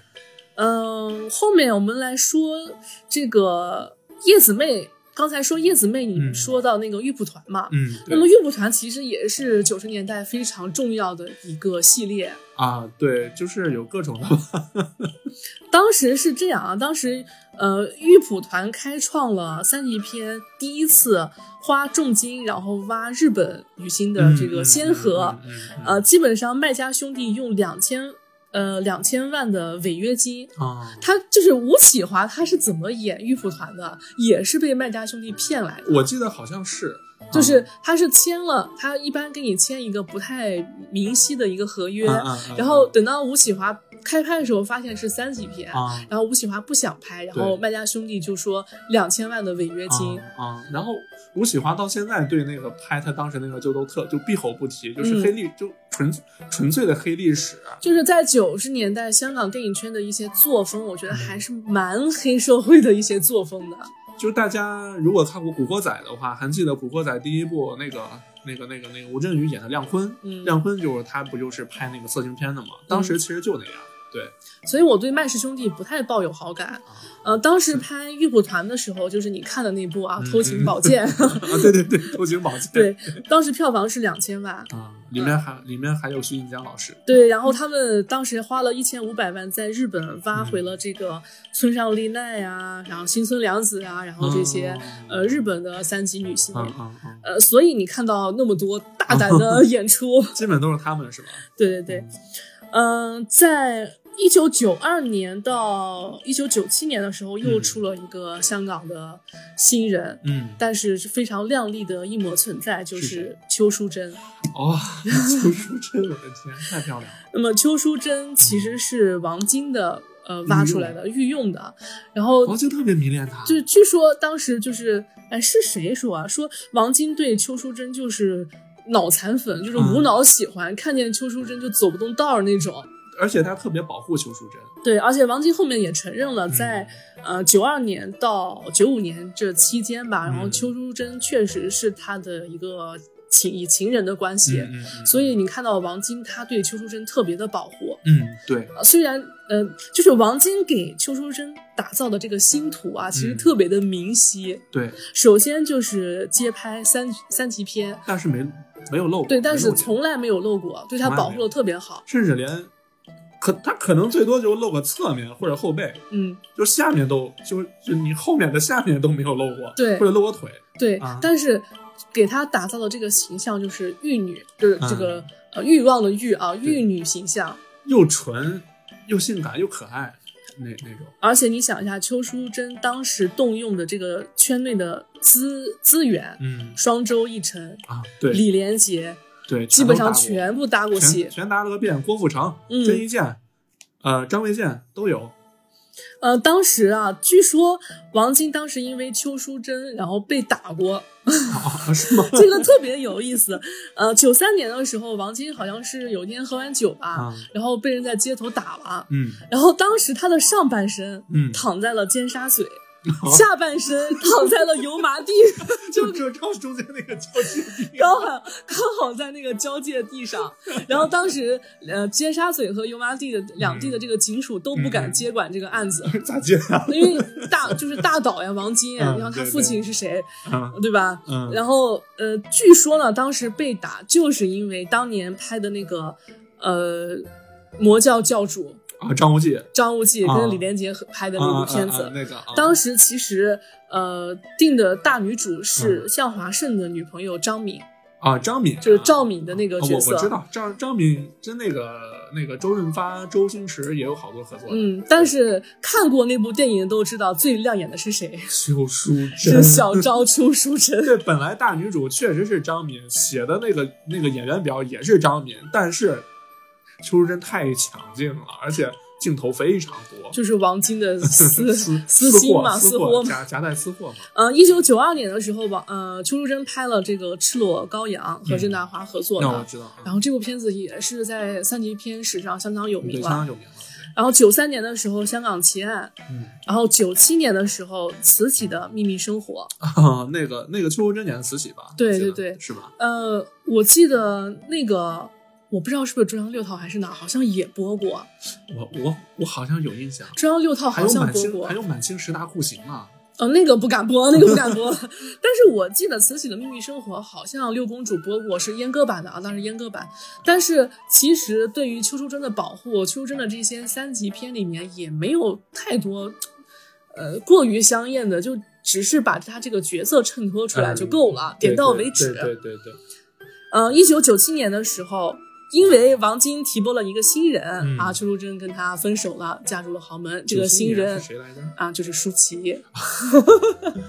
舒淇、李丽珍的那个、那个、那个、那个、那个、那个叫什么玉来蒲着？团嗯，玉女心 经，玉女心经啊，对，玉女 心经。因为提拔了一个新人，然后嗯嫁入豪门了。嗯，呃，玉蒲团、玉女心经，我们就说到李丽珍、舒淇还有徐锦江的年代。啊对，就是你提三级片，这几个人是绝对离不开的。 呃，首先说李丽珍吧，嗯九三年的时候，李丽珍出演了《蜜桃成熟时》，嗯嗯。然后李丽珍真的是一抹特别特别的存在。我觉得她真好看，就是在所有三级片的女星当中，嗯大家都是奉行这个性感为主，嗯嗯嗯然后御姐风的时候，对对对嗯只有只有李丽珍，哇，太清纯了， 可爱型的，就是那个校园女生的那种嗯感对觉。嗯又 open 又可爱的那种。然后李丽珍她的星途是这样，她十五岁的时候就已经被星探挖掘了。哦，那当时大家其实都看过她演的那《开心还有鬼尾巴》系列是吧嘛。啊，那九十年代，她就被评为最受欢迎的学生情人。然后紧接着演的那个《大时代》，嗯《，大时代》里面演那个方展博的那个二妹，但整体上看还是很有书生气的这种女学生，然后很清纯的这个，嗯，这对，个他扮相对，他在《大时代》里面也是是在上大学呢，然后和那个谁，和那个丁蟹的儿子丁孝蟹两人谈恋爱的那个，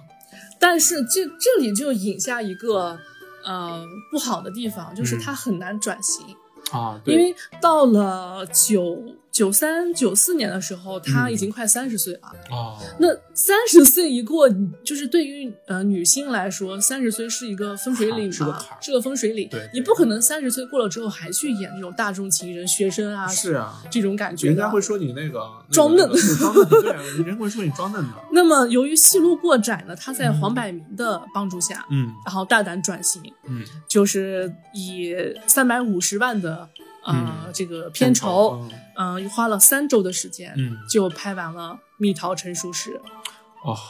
当时《蜜桃成熟时》狂揽一千二百万的票房，我的天，然后李丽珍就是一就是一发成名啊，也是一脱成名吧，对算是然后成为了纯欲第一人。艳星。纯欲鼻祖啊！大家如果不明白什么叫纯欲，就去看一下李就丽就看看珍李。丽珍就知道了。嗯，那么后面紧接着呢，火了之后就九四年这个不扣钮的女孩儿，啊，不然后呃扣牛的你，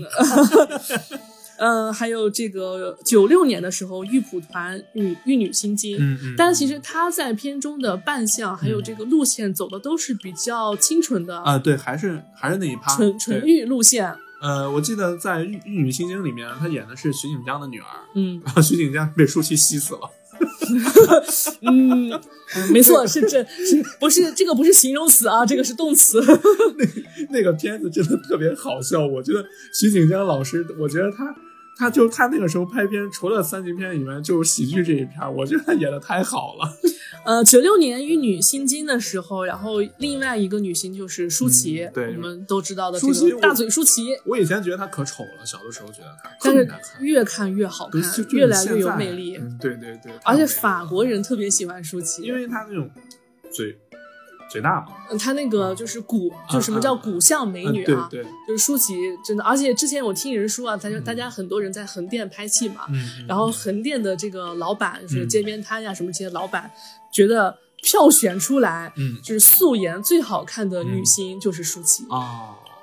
嗯，先说回舒淇啊，嗯舒淇当时是王晶，呃，用，呃，王晶当时用了四百万，嗯然后把李丽珍挖过来拍嗯这个《玉女心经》哦，然后当时是花了四百万把舒淇从广告公司赎出来的，哦，因为舒淇的。呃，人生这个家庭经历，原生家庭也比较坑，就是她是、哦嗯也是未成年的时候，然后被自己的叔叔还是什么，然后骗去，他也拍过很多就是那方面的写真，呃，他一开始在台湾，然后骗去拍一些呃，反正不堪入目的一些写真集吧，啊一开始只拍写真集，对不可描述的东西，对，然后其实也是跟债务啊什么也嗯嗯对是相关我对的。其实那阵好多人都是，嗯，我觉得还是和两岸，就是这个香港还有新马泰、台湾的这两岸个三地呗，呃对黑恶势力有啊关系。最近咱们也在扫黑打黑嘛，嗯 对对啊这个对，当最近时也看完了《狂飙》对嘛，嗯对对，吧当时香港这个整个社会环境不太好。对，然后舒淇当时也是未成年的时候就嗯被骗去拍一些写真，嗯嗯呃，他跟他被他叔叔然后骗到香港，嗯然后等于也是签了卖身契，嗯在一家嗯嗯广告公司签了卖身契。嗯当时王晶呢就用四百万嗯把舒淇从这家公司赎出来了。啊按一方面来说，王晶算是对舒淇有恩了，呃，反正算是就是。作为商人来说，这个算盘打得挺精的啊！嗯对就这是确实是首先你零片酬，对不对？我都花钱把你赎出对来啊了，哦是 啊你有什么片酬对啊，你还要什么片酬？我我把你救出来了，啊？其次，确实在舒淇身身上看到了某方面的潜质吧，嗯。就是说王晶这个人，他看女人真的看得非常的准。呃，现在老了可能不行了，呃但啊，是年轻的时候年轻时看候的是真准，嗯哇，他挖出来这些女星有一个算一个，都非常啊真的的很很棒，真的 nice 很。棒。然后 nice 这个个人魅力啊，还有对他的条件各方面都是最好的。哎，你有没有发现这些厉害的导演挖挖挖女，就是挖女主的这个眼睛都特别毒眼力特别对啊好，像眼力特张艺别谋多。呀、王晶啊，谁嗯是吧？嗯、当时《玉女心经》其实啊是嗯啊效仿了日本动画的风格，就里面那个换机的这个阴阳变化之术， 其实是当时参考的一嗯些日本动画。呃，当时日本动画，我跟你对之前讲过一个日本动画叫《妖兽都市》啊，我知道《妖兽都市》，王晶后来把那个拍成电影了嘛，嗯嗯，黎明演的。对对对，因为那个时候王晶的很多电影，包括跟周星驰的合作的电影里面的这些桥段，基本都是模仿的动漫。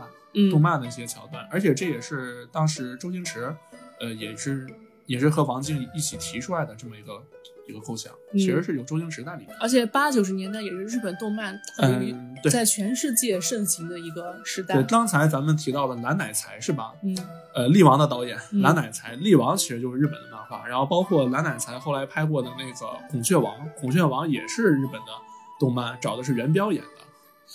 呃，《玉女心经》还有一个有意思的 点，就是它在国外上映的时候，它嗯的英文片名叫《Sex and Zen》，就是啊性与禅、禅教的禅。哦啊，我天！然后这个其实就是参考了原著，呃原著这个乐谱团就是鲤鱼的我原知道著。写那个闲情偶记，大家初中课文里面、嗯 那个鲤鱼啊， 呃，包括布袋和尚在里面也有出场。对，大家可以去看一下原著，我觉得原原著也是非常其有意思的。实结尾还是比较还是比唏嘘的吧，就是那个结尾。就是嗯，未央生其实说白了，那个整呃，《玉女心经》没有未央生啊，你说的啊嗯啊未我央生是我《偷情宝剑》里的，不是，我是说原著玉哦蒲对团对里对面对是对未央生，未央生其实也是讲述的是一个因果因果因果果循轮回，回对因果轮回。它看似是一个风月呃小说，但其实它讲的是禅，嗯是佛教的一些道理。色即是空，空即是色嘛。对对对对，嗯呃，徐锦江当时也是，呃，其实徐锦江早期是准备移居美国的。嗯，然后他是被麦氏兄弟叫过来，也也是坑过来也不是坑坑过来吧，就是叫我去拍了一个叫呃《神港奇兵》，啊，哦当哦时嗯神港奇兵，对，然后啊徐锦江在香港就有一定的名头了。嗯嗯，呃，嗯当时徐锦江因为呃他的译德口碑非常好，嗯就对对为对为什么被冠为三级片之之王？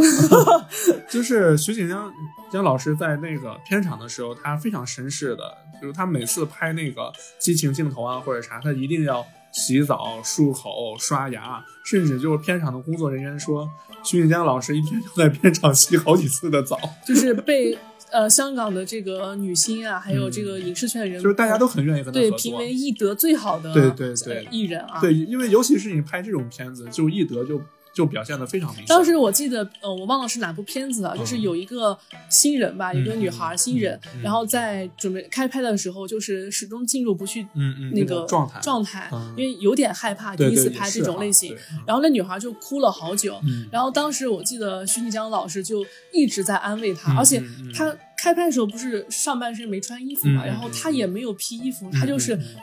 就是没穿衣服，然后很冷，嗯你知道吗？然后她嗯给那个女孩披了件浴嗯衣嗯嗯，然后就蹲在那里，嗯嗯然后一直安慰那个女孩，嗯安慰了半个多小时。哇，你想想，就是徐锦江老师很可爱的，就是他长得就是一米八多的大汉，看起来很凶，但他就非常就很和蔼、很可爱的那种，。对，然后就是风月之王嘛 对，那种反差感特别好啊玩。嗯，然后徐锦江老师当时也是拍完拍完戏之后，不知道是不是因为拍戏的缘故，嗯嗯有一段时间也是抑郁啊、嗯抑郁了，哦，是他就是因为拍这个，然后就开始闭关，开始了是捡起老本行，开始画画、哦他雕不是塑。还办画展嘛，那时候。对，他在广美嗯广美毕业的嘛，然后在广美办了很多画展。嗯，对我也是后来才知道，我当时我看到有徐锦江办画展，然后我搜了一下，一看，好家伙，关山月的关门弟子，我天，嗯，关山月跟大家说一下，嗯关山月就是人民大会堂中间贵宾室挂的嗯哦，那惠个、民室后面的那个画是吧？那个江山图，哦，那个江山图，对，那个就是关山月画的。嗯所以大家知道关山月老师的重量了啊吧？嗯，说完徐锦江，我们还要说另外一个女明星，嗯，就是叶玉卿。他一共就拍了三部，对，叶玉卿真的是那个时代嗯所有、呃这个三级女星的一个白月光。呃，所以一般来说科普这个科普大家怎么知道，怎么让大家知道这个明星是谁呢？就交给我了。叶叶玉卿是谁呢？就是如果大家没有看过他演的那个呃呃三级片，那么大家应该看过《东成西就》吧？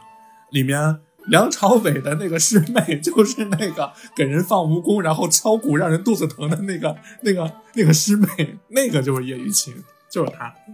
她在这个年代只拍了三部片子，嗯而且是成系列的，嗯就是《亲本佳人》嗯我为卿狂》嗯嗯和《情不自禁》嗯嗯嗯而且她的星图嗯，是她自己一手打造出来的。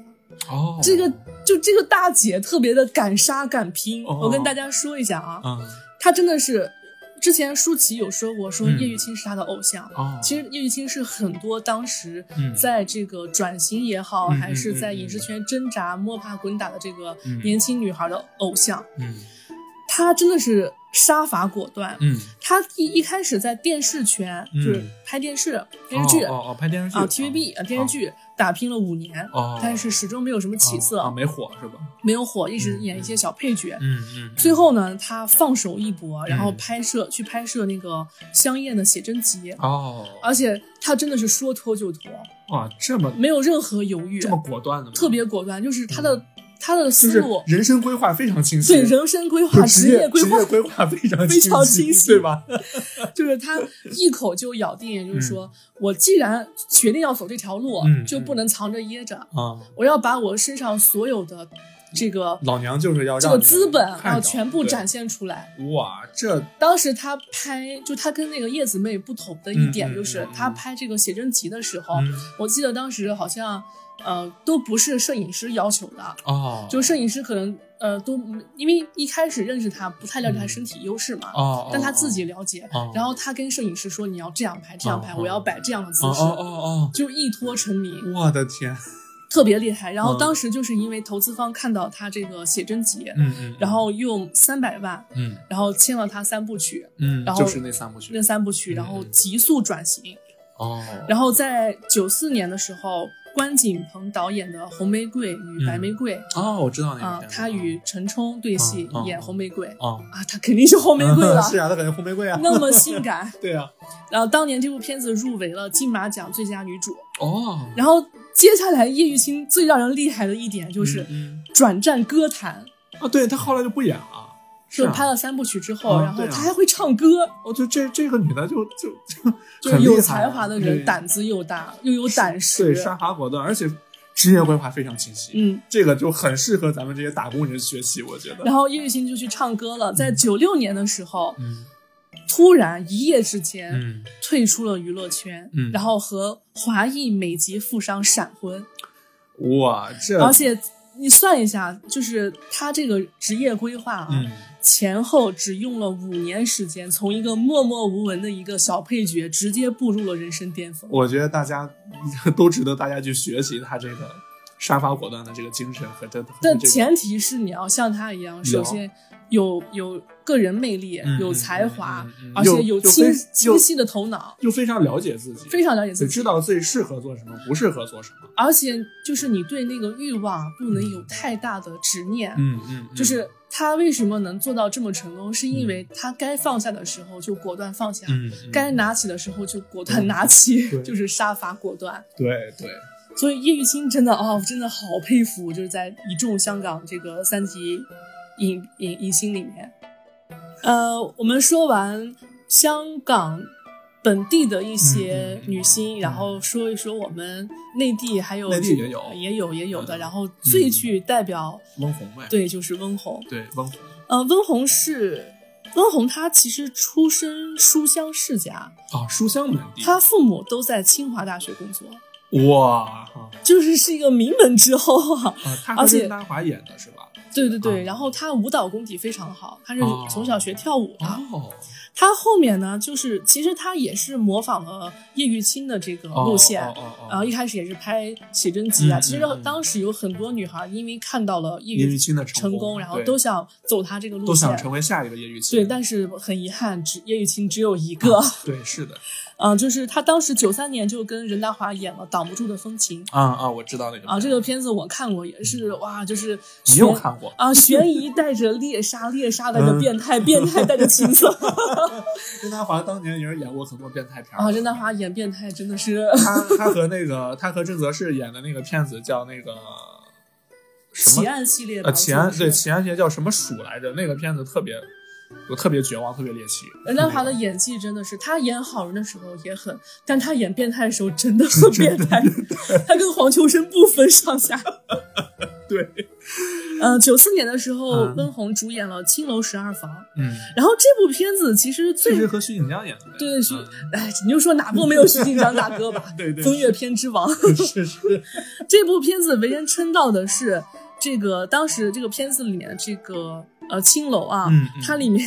就是奇思妙想十二，叫奇思妙想十二房，里 面还有这个呃岳琼丹、石榴姐，然后它每一房都有不同的器械供哦顾客赏玩，玩耍。对，然后这个器械呢， 你就可以把它理解为前期的美术设计啊， 道具设计就非常的奇特，嗯嗯嗯。呃，青楼十二房其实是糅合了喜 剧和武打的这样一个三级片。嗯嗯。嗯，对，里面有那个，我记得翁虹在里面是会武功的。嗯，然后当时跟大家说一下一些片段啊，这嗯个、呃周文健大战金丝猫，然后呃雄鸡座以旗开得胜啊，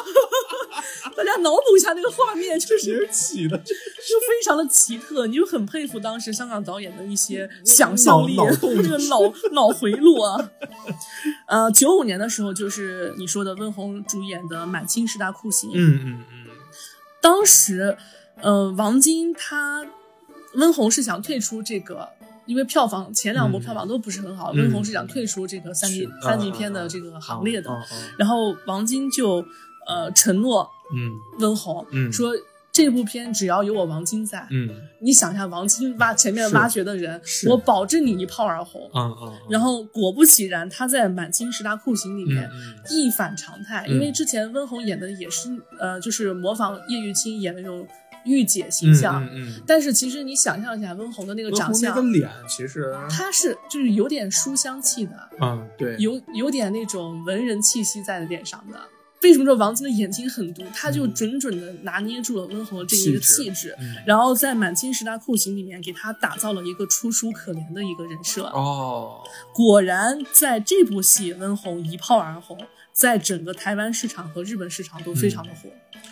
温虹，我是怎么知道温虹的啊？我小的时候，我第一次就是那个时候不知道温虹，但是我怎么看到温虹演的演的片子？春光 灿烂猪八戒，对，春光灿烂猪八戒也是很多人的童年阴影。有很多人童年阴影说那个猫妖就是他们觉得特别可怕，但其实那个猫妖就是温虹演的。 但当时很多男性观众啊，嗯特别喜欢猫妖。我当时我觉得哇，这个猫妖好漂亮，好就漂亮她好好看，就她她演的那个妙妙啊，嘛，妙妙就太漂亮就了，是又那个媚，然后又对可爱的对，那又种，媚，然后又有点狠狠的那种。然后他跟那个徐峥在那个洞房里面，然后亲的，然后无极金丹在哪？无极金丹在哪，然后被那 个被那个徐峥咬了像舌头，然后缩出来就，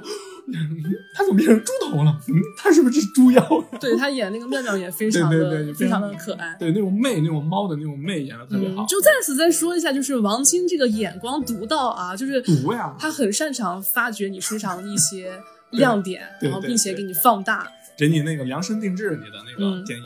呃，九六年的时候，然后台湾那边出了一个新的剧，嗯叫《新金瓶梅》啊，啊可、可能就是大家熟知的那个是，它是剧，然后分了三嗯分部，了有个几集吧，三集四集吧。对，反正是好几集。啊，当时十集以请内对当时请的这个女主演就是杨思敏，亚洲第一美胸第一美 那啥，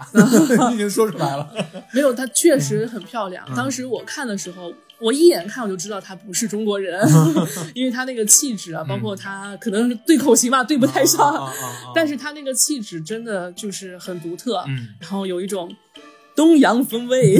南洋风味啊。确实，他是日本演员，然后他原名叫做神乃麻美啊，神奶麻美啊，亚洲第一胸啊。哦据说他的哦他的胸部有三十六 D，这是能播 的吗？他后面要是不在切了吧？他后面是在台湾发展嗯，但是转型不太成功，嗯然后跟前面的几个女星挺像的，也是因为原生家庭吧，嗯家庭有了变故，嗯好像父母双亡，嗯好像是我记得我、哦我之前查过资料，哦她之前在日本是干嘛的呢？就是电梯小姐，哦，就是 N 电梯的呗。对哦她家庭出身不是很好的，嗯嗯然后后面去台湾发展，呃，二十三岁，然后她我跟跟大家说了啊，二十三岁她患乳腺癌，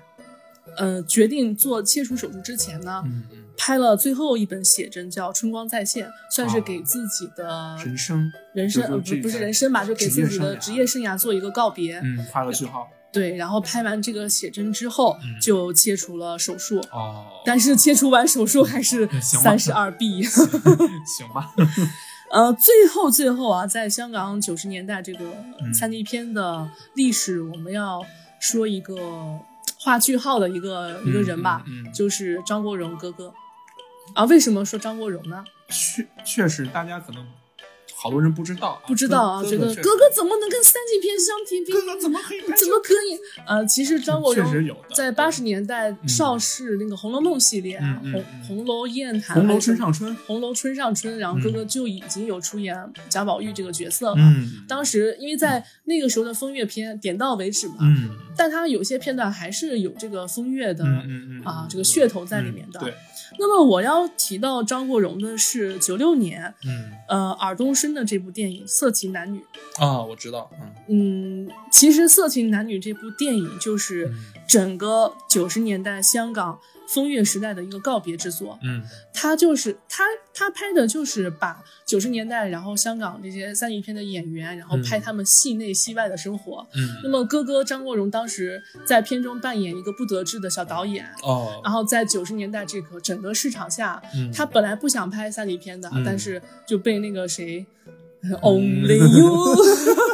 罗家英老师，罗家英老师，然后就劝说他，嗯说啊，大家都拍啊，你为什么不拍？嗯，然后就是一个很迷茫的一个年代，然然后包括呃，这个片内徐锦江、舒淇都是本色出演啊，他们演的就是三级片演员， 然后戏内戏外，然后到包括片场，嗯，然后然后当时演哥哥女朋友的是莫文蔚，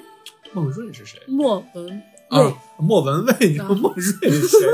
想了半天，谁是孟瑞？嗯、这部片子也是集结了很多啊、明星，嗯然后尔冬升其实就是在给九十年代香港的三级片做一个句号，也是很有现实意义的一部电影。嗯这部电影让舒淇嗯拿到了第十六届香港金像奖最佳女配和最佳新人奖，哦，而且《色情男终于女拿奖》，因为它其实是一个偏现实和文艺作品，嗯嗯，它它不是真正意义上三级片，海东升的片子，对，然后质嗯量上乘，在当年的啊、呃金像奖典礼上、嗯嗯拿到了，呃我记得是八项提名，哦，就至今就是呃。至今有很多就是曾经轻视他的观众啊，嗯觉得色情男女听起来就是又是个三级片，是 不是？对对啊，，其实不是，大家可以去看啊，这个是个伪情色电影，嗯嗯，它讲的就是台前幕后的一些故事。嗯，呃，中间有有一句台词嗯到现在为止还是挺经典的，就是说，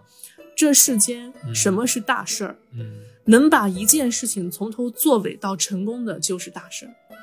好像是罗家英老师对他说的吧，就是哦片中那个、他张国荣饰演的小导演，嗯哦，他终于不说力拔山兮 气来衰，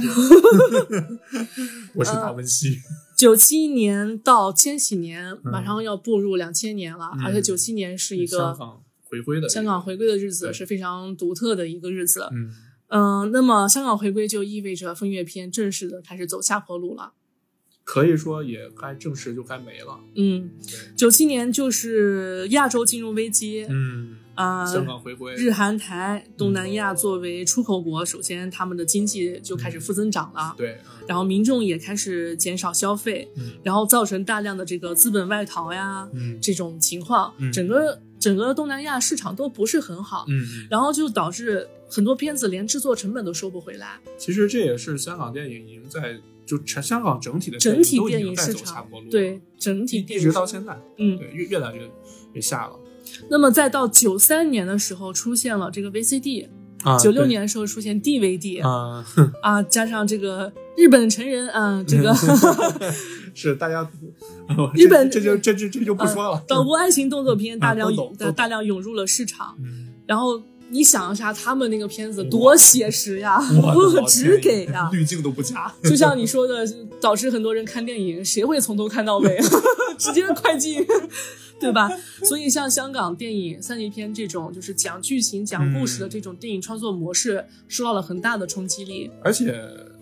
到那个时候呢，大家的生活节奏呀什么的都越来越快，嗯，就是很那时候可能都很少有人愿意就安安稳稳的看一部电坐影，在电影院去对，看部电更何影，况你风月片了，对吧？对，而且我呃，那个更能满足观众的需求嘛。嗯观众如果快速需求，对快速需求，快餐式文化嘛，有对我要看的话，我直接看的十分钟就够了，我干嘛还要看一个小时？对呀、我看完马看完以后马上闲着了，嗯，加上两千年之后呢，互联网崛起，那么录像带、碟片时代就淘汰了，嗯海量的视频文件，对吧？可以从嗯嗯网上自行下载，嗯，是的，呃，加上当时九十年代这些女神啊，嗯这些三级片的女星纷纷都嫁人吸影是了，转型的转型，吸引的吸然后引，嗯大量嫁人嫁的人香港导演也纷纷北上，嗯，包括出嗯，国的、嗯去国际发展的而。且也都好多都已经来内地发展了。对，其实整个香港电影就像你说的，整个香港电影市场是一个青黄不接的一个，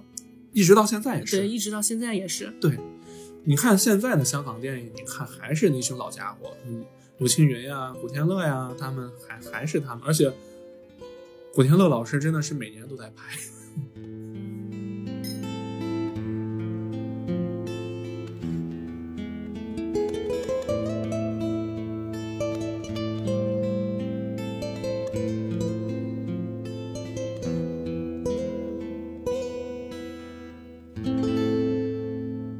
我们已经从香港风月片的六十年代嗯到两千年衰落，基本上把香港风月片的这个大致的一个历史串了一下。嗯嗯，然后其中我们就基本上罗列了很多代表作吧，从嗯六十年代到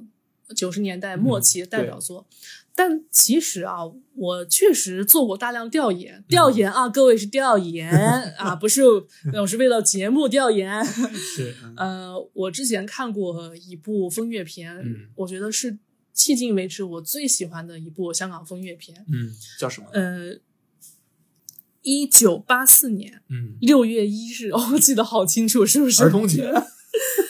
呃，邵氏风月片嗯，就是香港方令正导演的《唐朝豪放女》。我我看过。其实我在做这个，呃，这个片单之前啊，嗯很久以前我就看过，当时我觉得这片子特别的，哇，特别喜欢。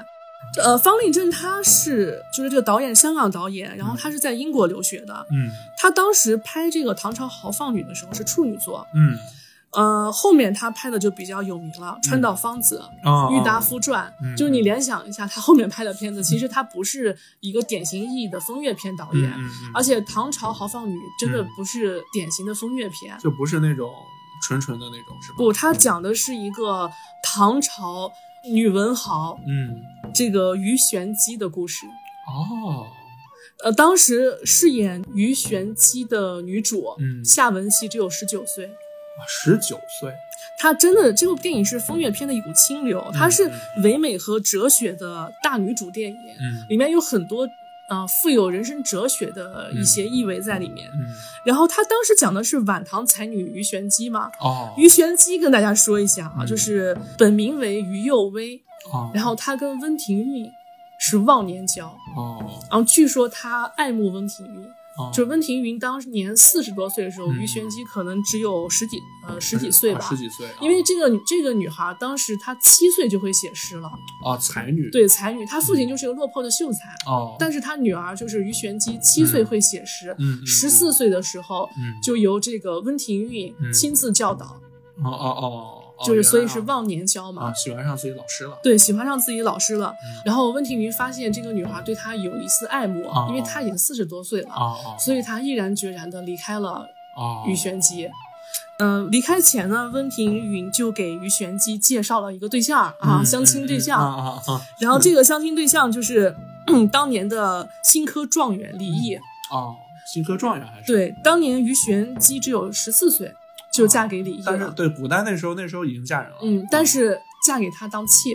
啊，当妻接，下来的命运就很悲惨了。哦就是因为是当妾，结嗯果后面发现这李毅是个渣男啊，哦他他老婆并不知道他娶了于玄机，啊，他把于玄机养在当地，外外面，哦对，然后后他说我回去跟我老婆说一声，啊然后就来接你。哦哦，哦结果他去了之后再也没有回来，我靠。而且他老婆不认同，就是正房不认同这门亲亲事事，，对。，我反对这门亲事。然后于玄机她不是普通的女人，嗯于玄机是个才女，而且哦是家境比较，本人是比较清高的。然后至此受了这个打击之后，她就哦嗯直接进了道观，做了女道士，哦，带发修行。哦，但是就是在女道士这段期间，嗯就这个片子讲的就是她入道观之后，嗯嗯，然后广开门路，嗯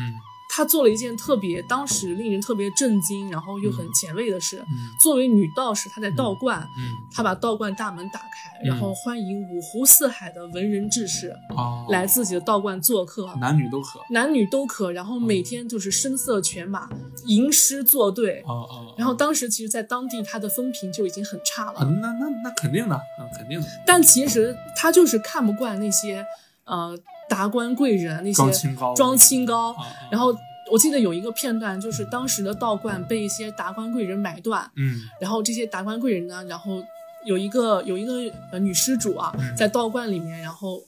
如厕，嗯嗯，然后一嗯边就是他道观这个修行之处已经成了达官贵族玩乐的地嗯方，好好好好就很像西方的十日谈那啊种啊道貌岸然的景象。嗯嗯嗯他是因为反对这种景象，然后嗯广开门路。嗯原版的历史故事是讲，呃，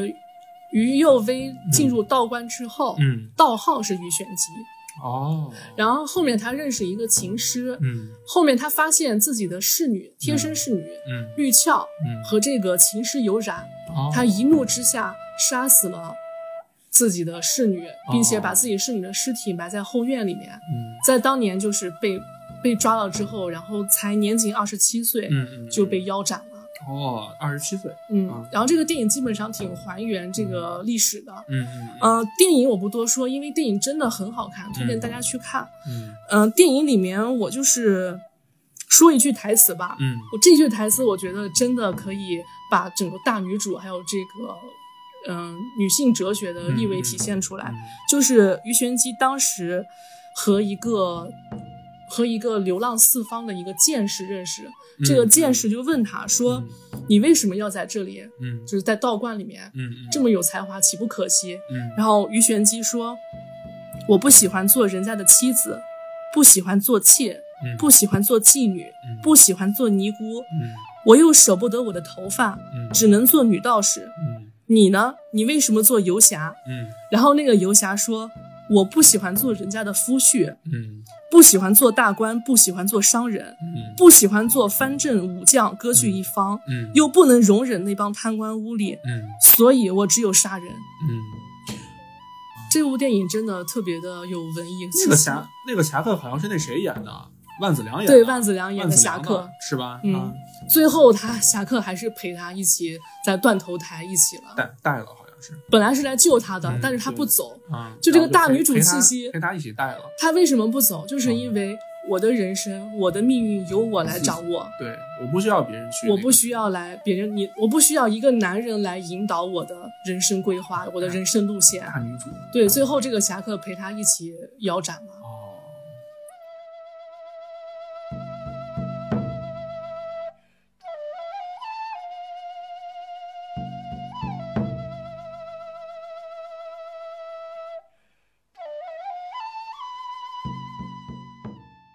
我们说这么多，嗯基本上就结束了香港风月片的一个历程发展。虽然说两千年之后啊，千禧年之后也有陆陆续续的有一些香港的一些这方面片子出来，但是没有什么聊的噱头，因为那些片子没有什么深度，也没什么内涵，只是单纯的就是让你看看个乐。九十年代末两千年初风月片的历史就算结束了。嗯，呃，那呃，想说的很多，但是思来想去，然后还是借用这个《金瓶梅》里的一句话吧。我觉得嗯《金瓶梅》真的是风月鼻祖啊，而且这句话我觉得可以贯穿整个风月篇给我的一个感受吧。读一下《金瓶梅》的这句摘录吧：嗯丹道世上人，蝇营竹竹，急急巴巴，跳不出七情六欲关头，打不破酒色财气圈子，到头来同归于尽，着甚要紧。呃那行，那今天咱们这期就就到这儿吧，嗯时间也不短了。嗯，呃，香港电影系列呢，我们后面还会断断续续的在做，可能下一期应该是我会给大家带来香港电影，哎，功夫片嗯嗯，发展历程，像李小龙啊、洪金宝啊、成龙大哥呀、元彪嗯啊、成家班、袁奎都一定都会提到。啊，成龙的双眼皮儿是什么时候 做的？啊，洪金宝又是什么时候跟成龙打的架？嗯呃、对，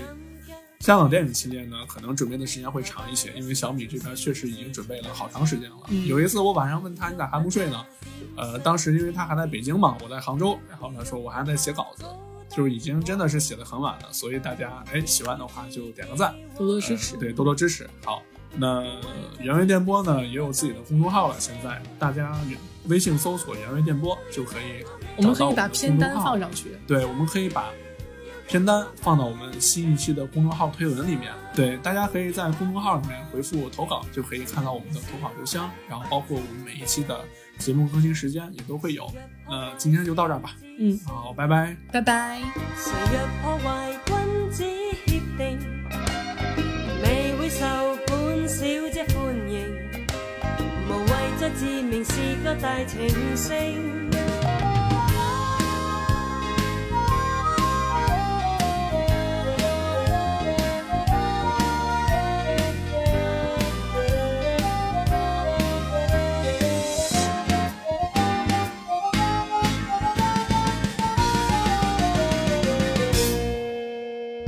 来吧，我是千般風情；來吧，我是數得要命。回望你在苦忍表情，來吧，繼續無謂半路來夢醒。還未夠吧，加點數勁；還未夠吧，要知再力。若破壞，輕輕規定。無謂再自明是個大情聖。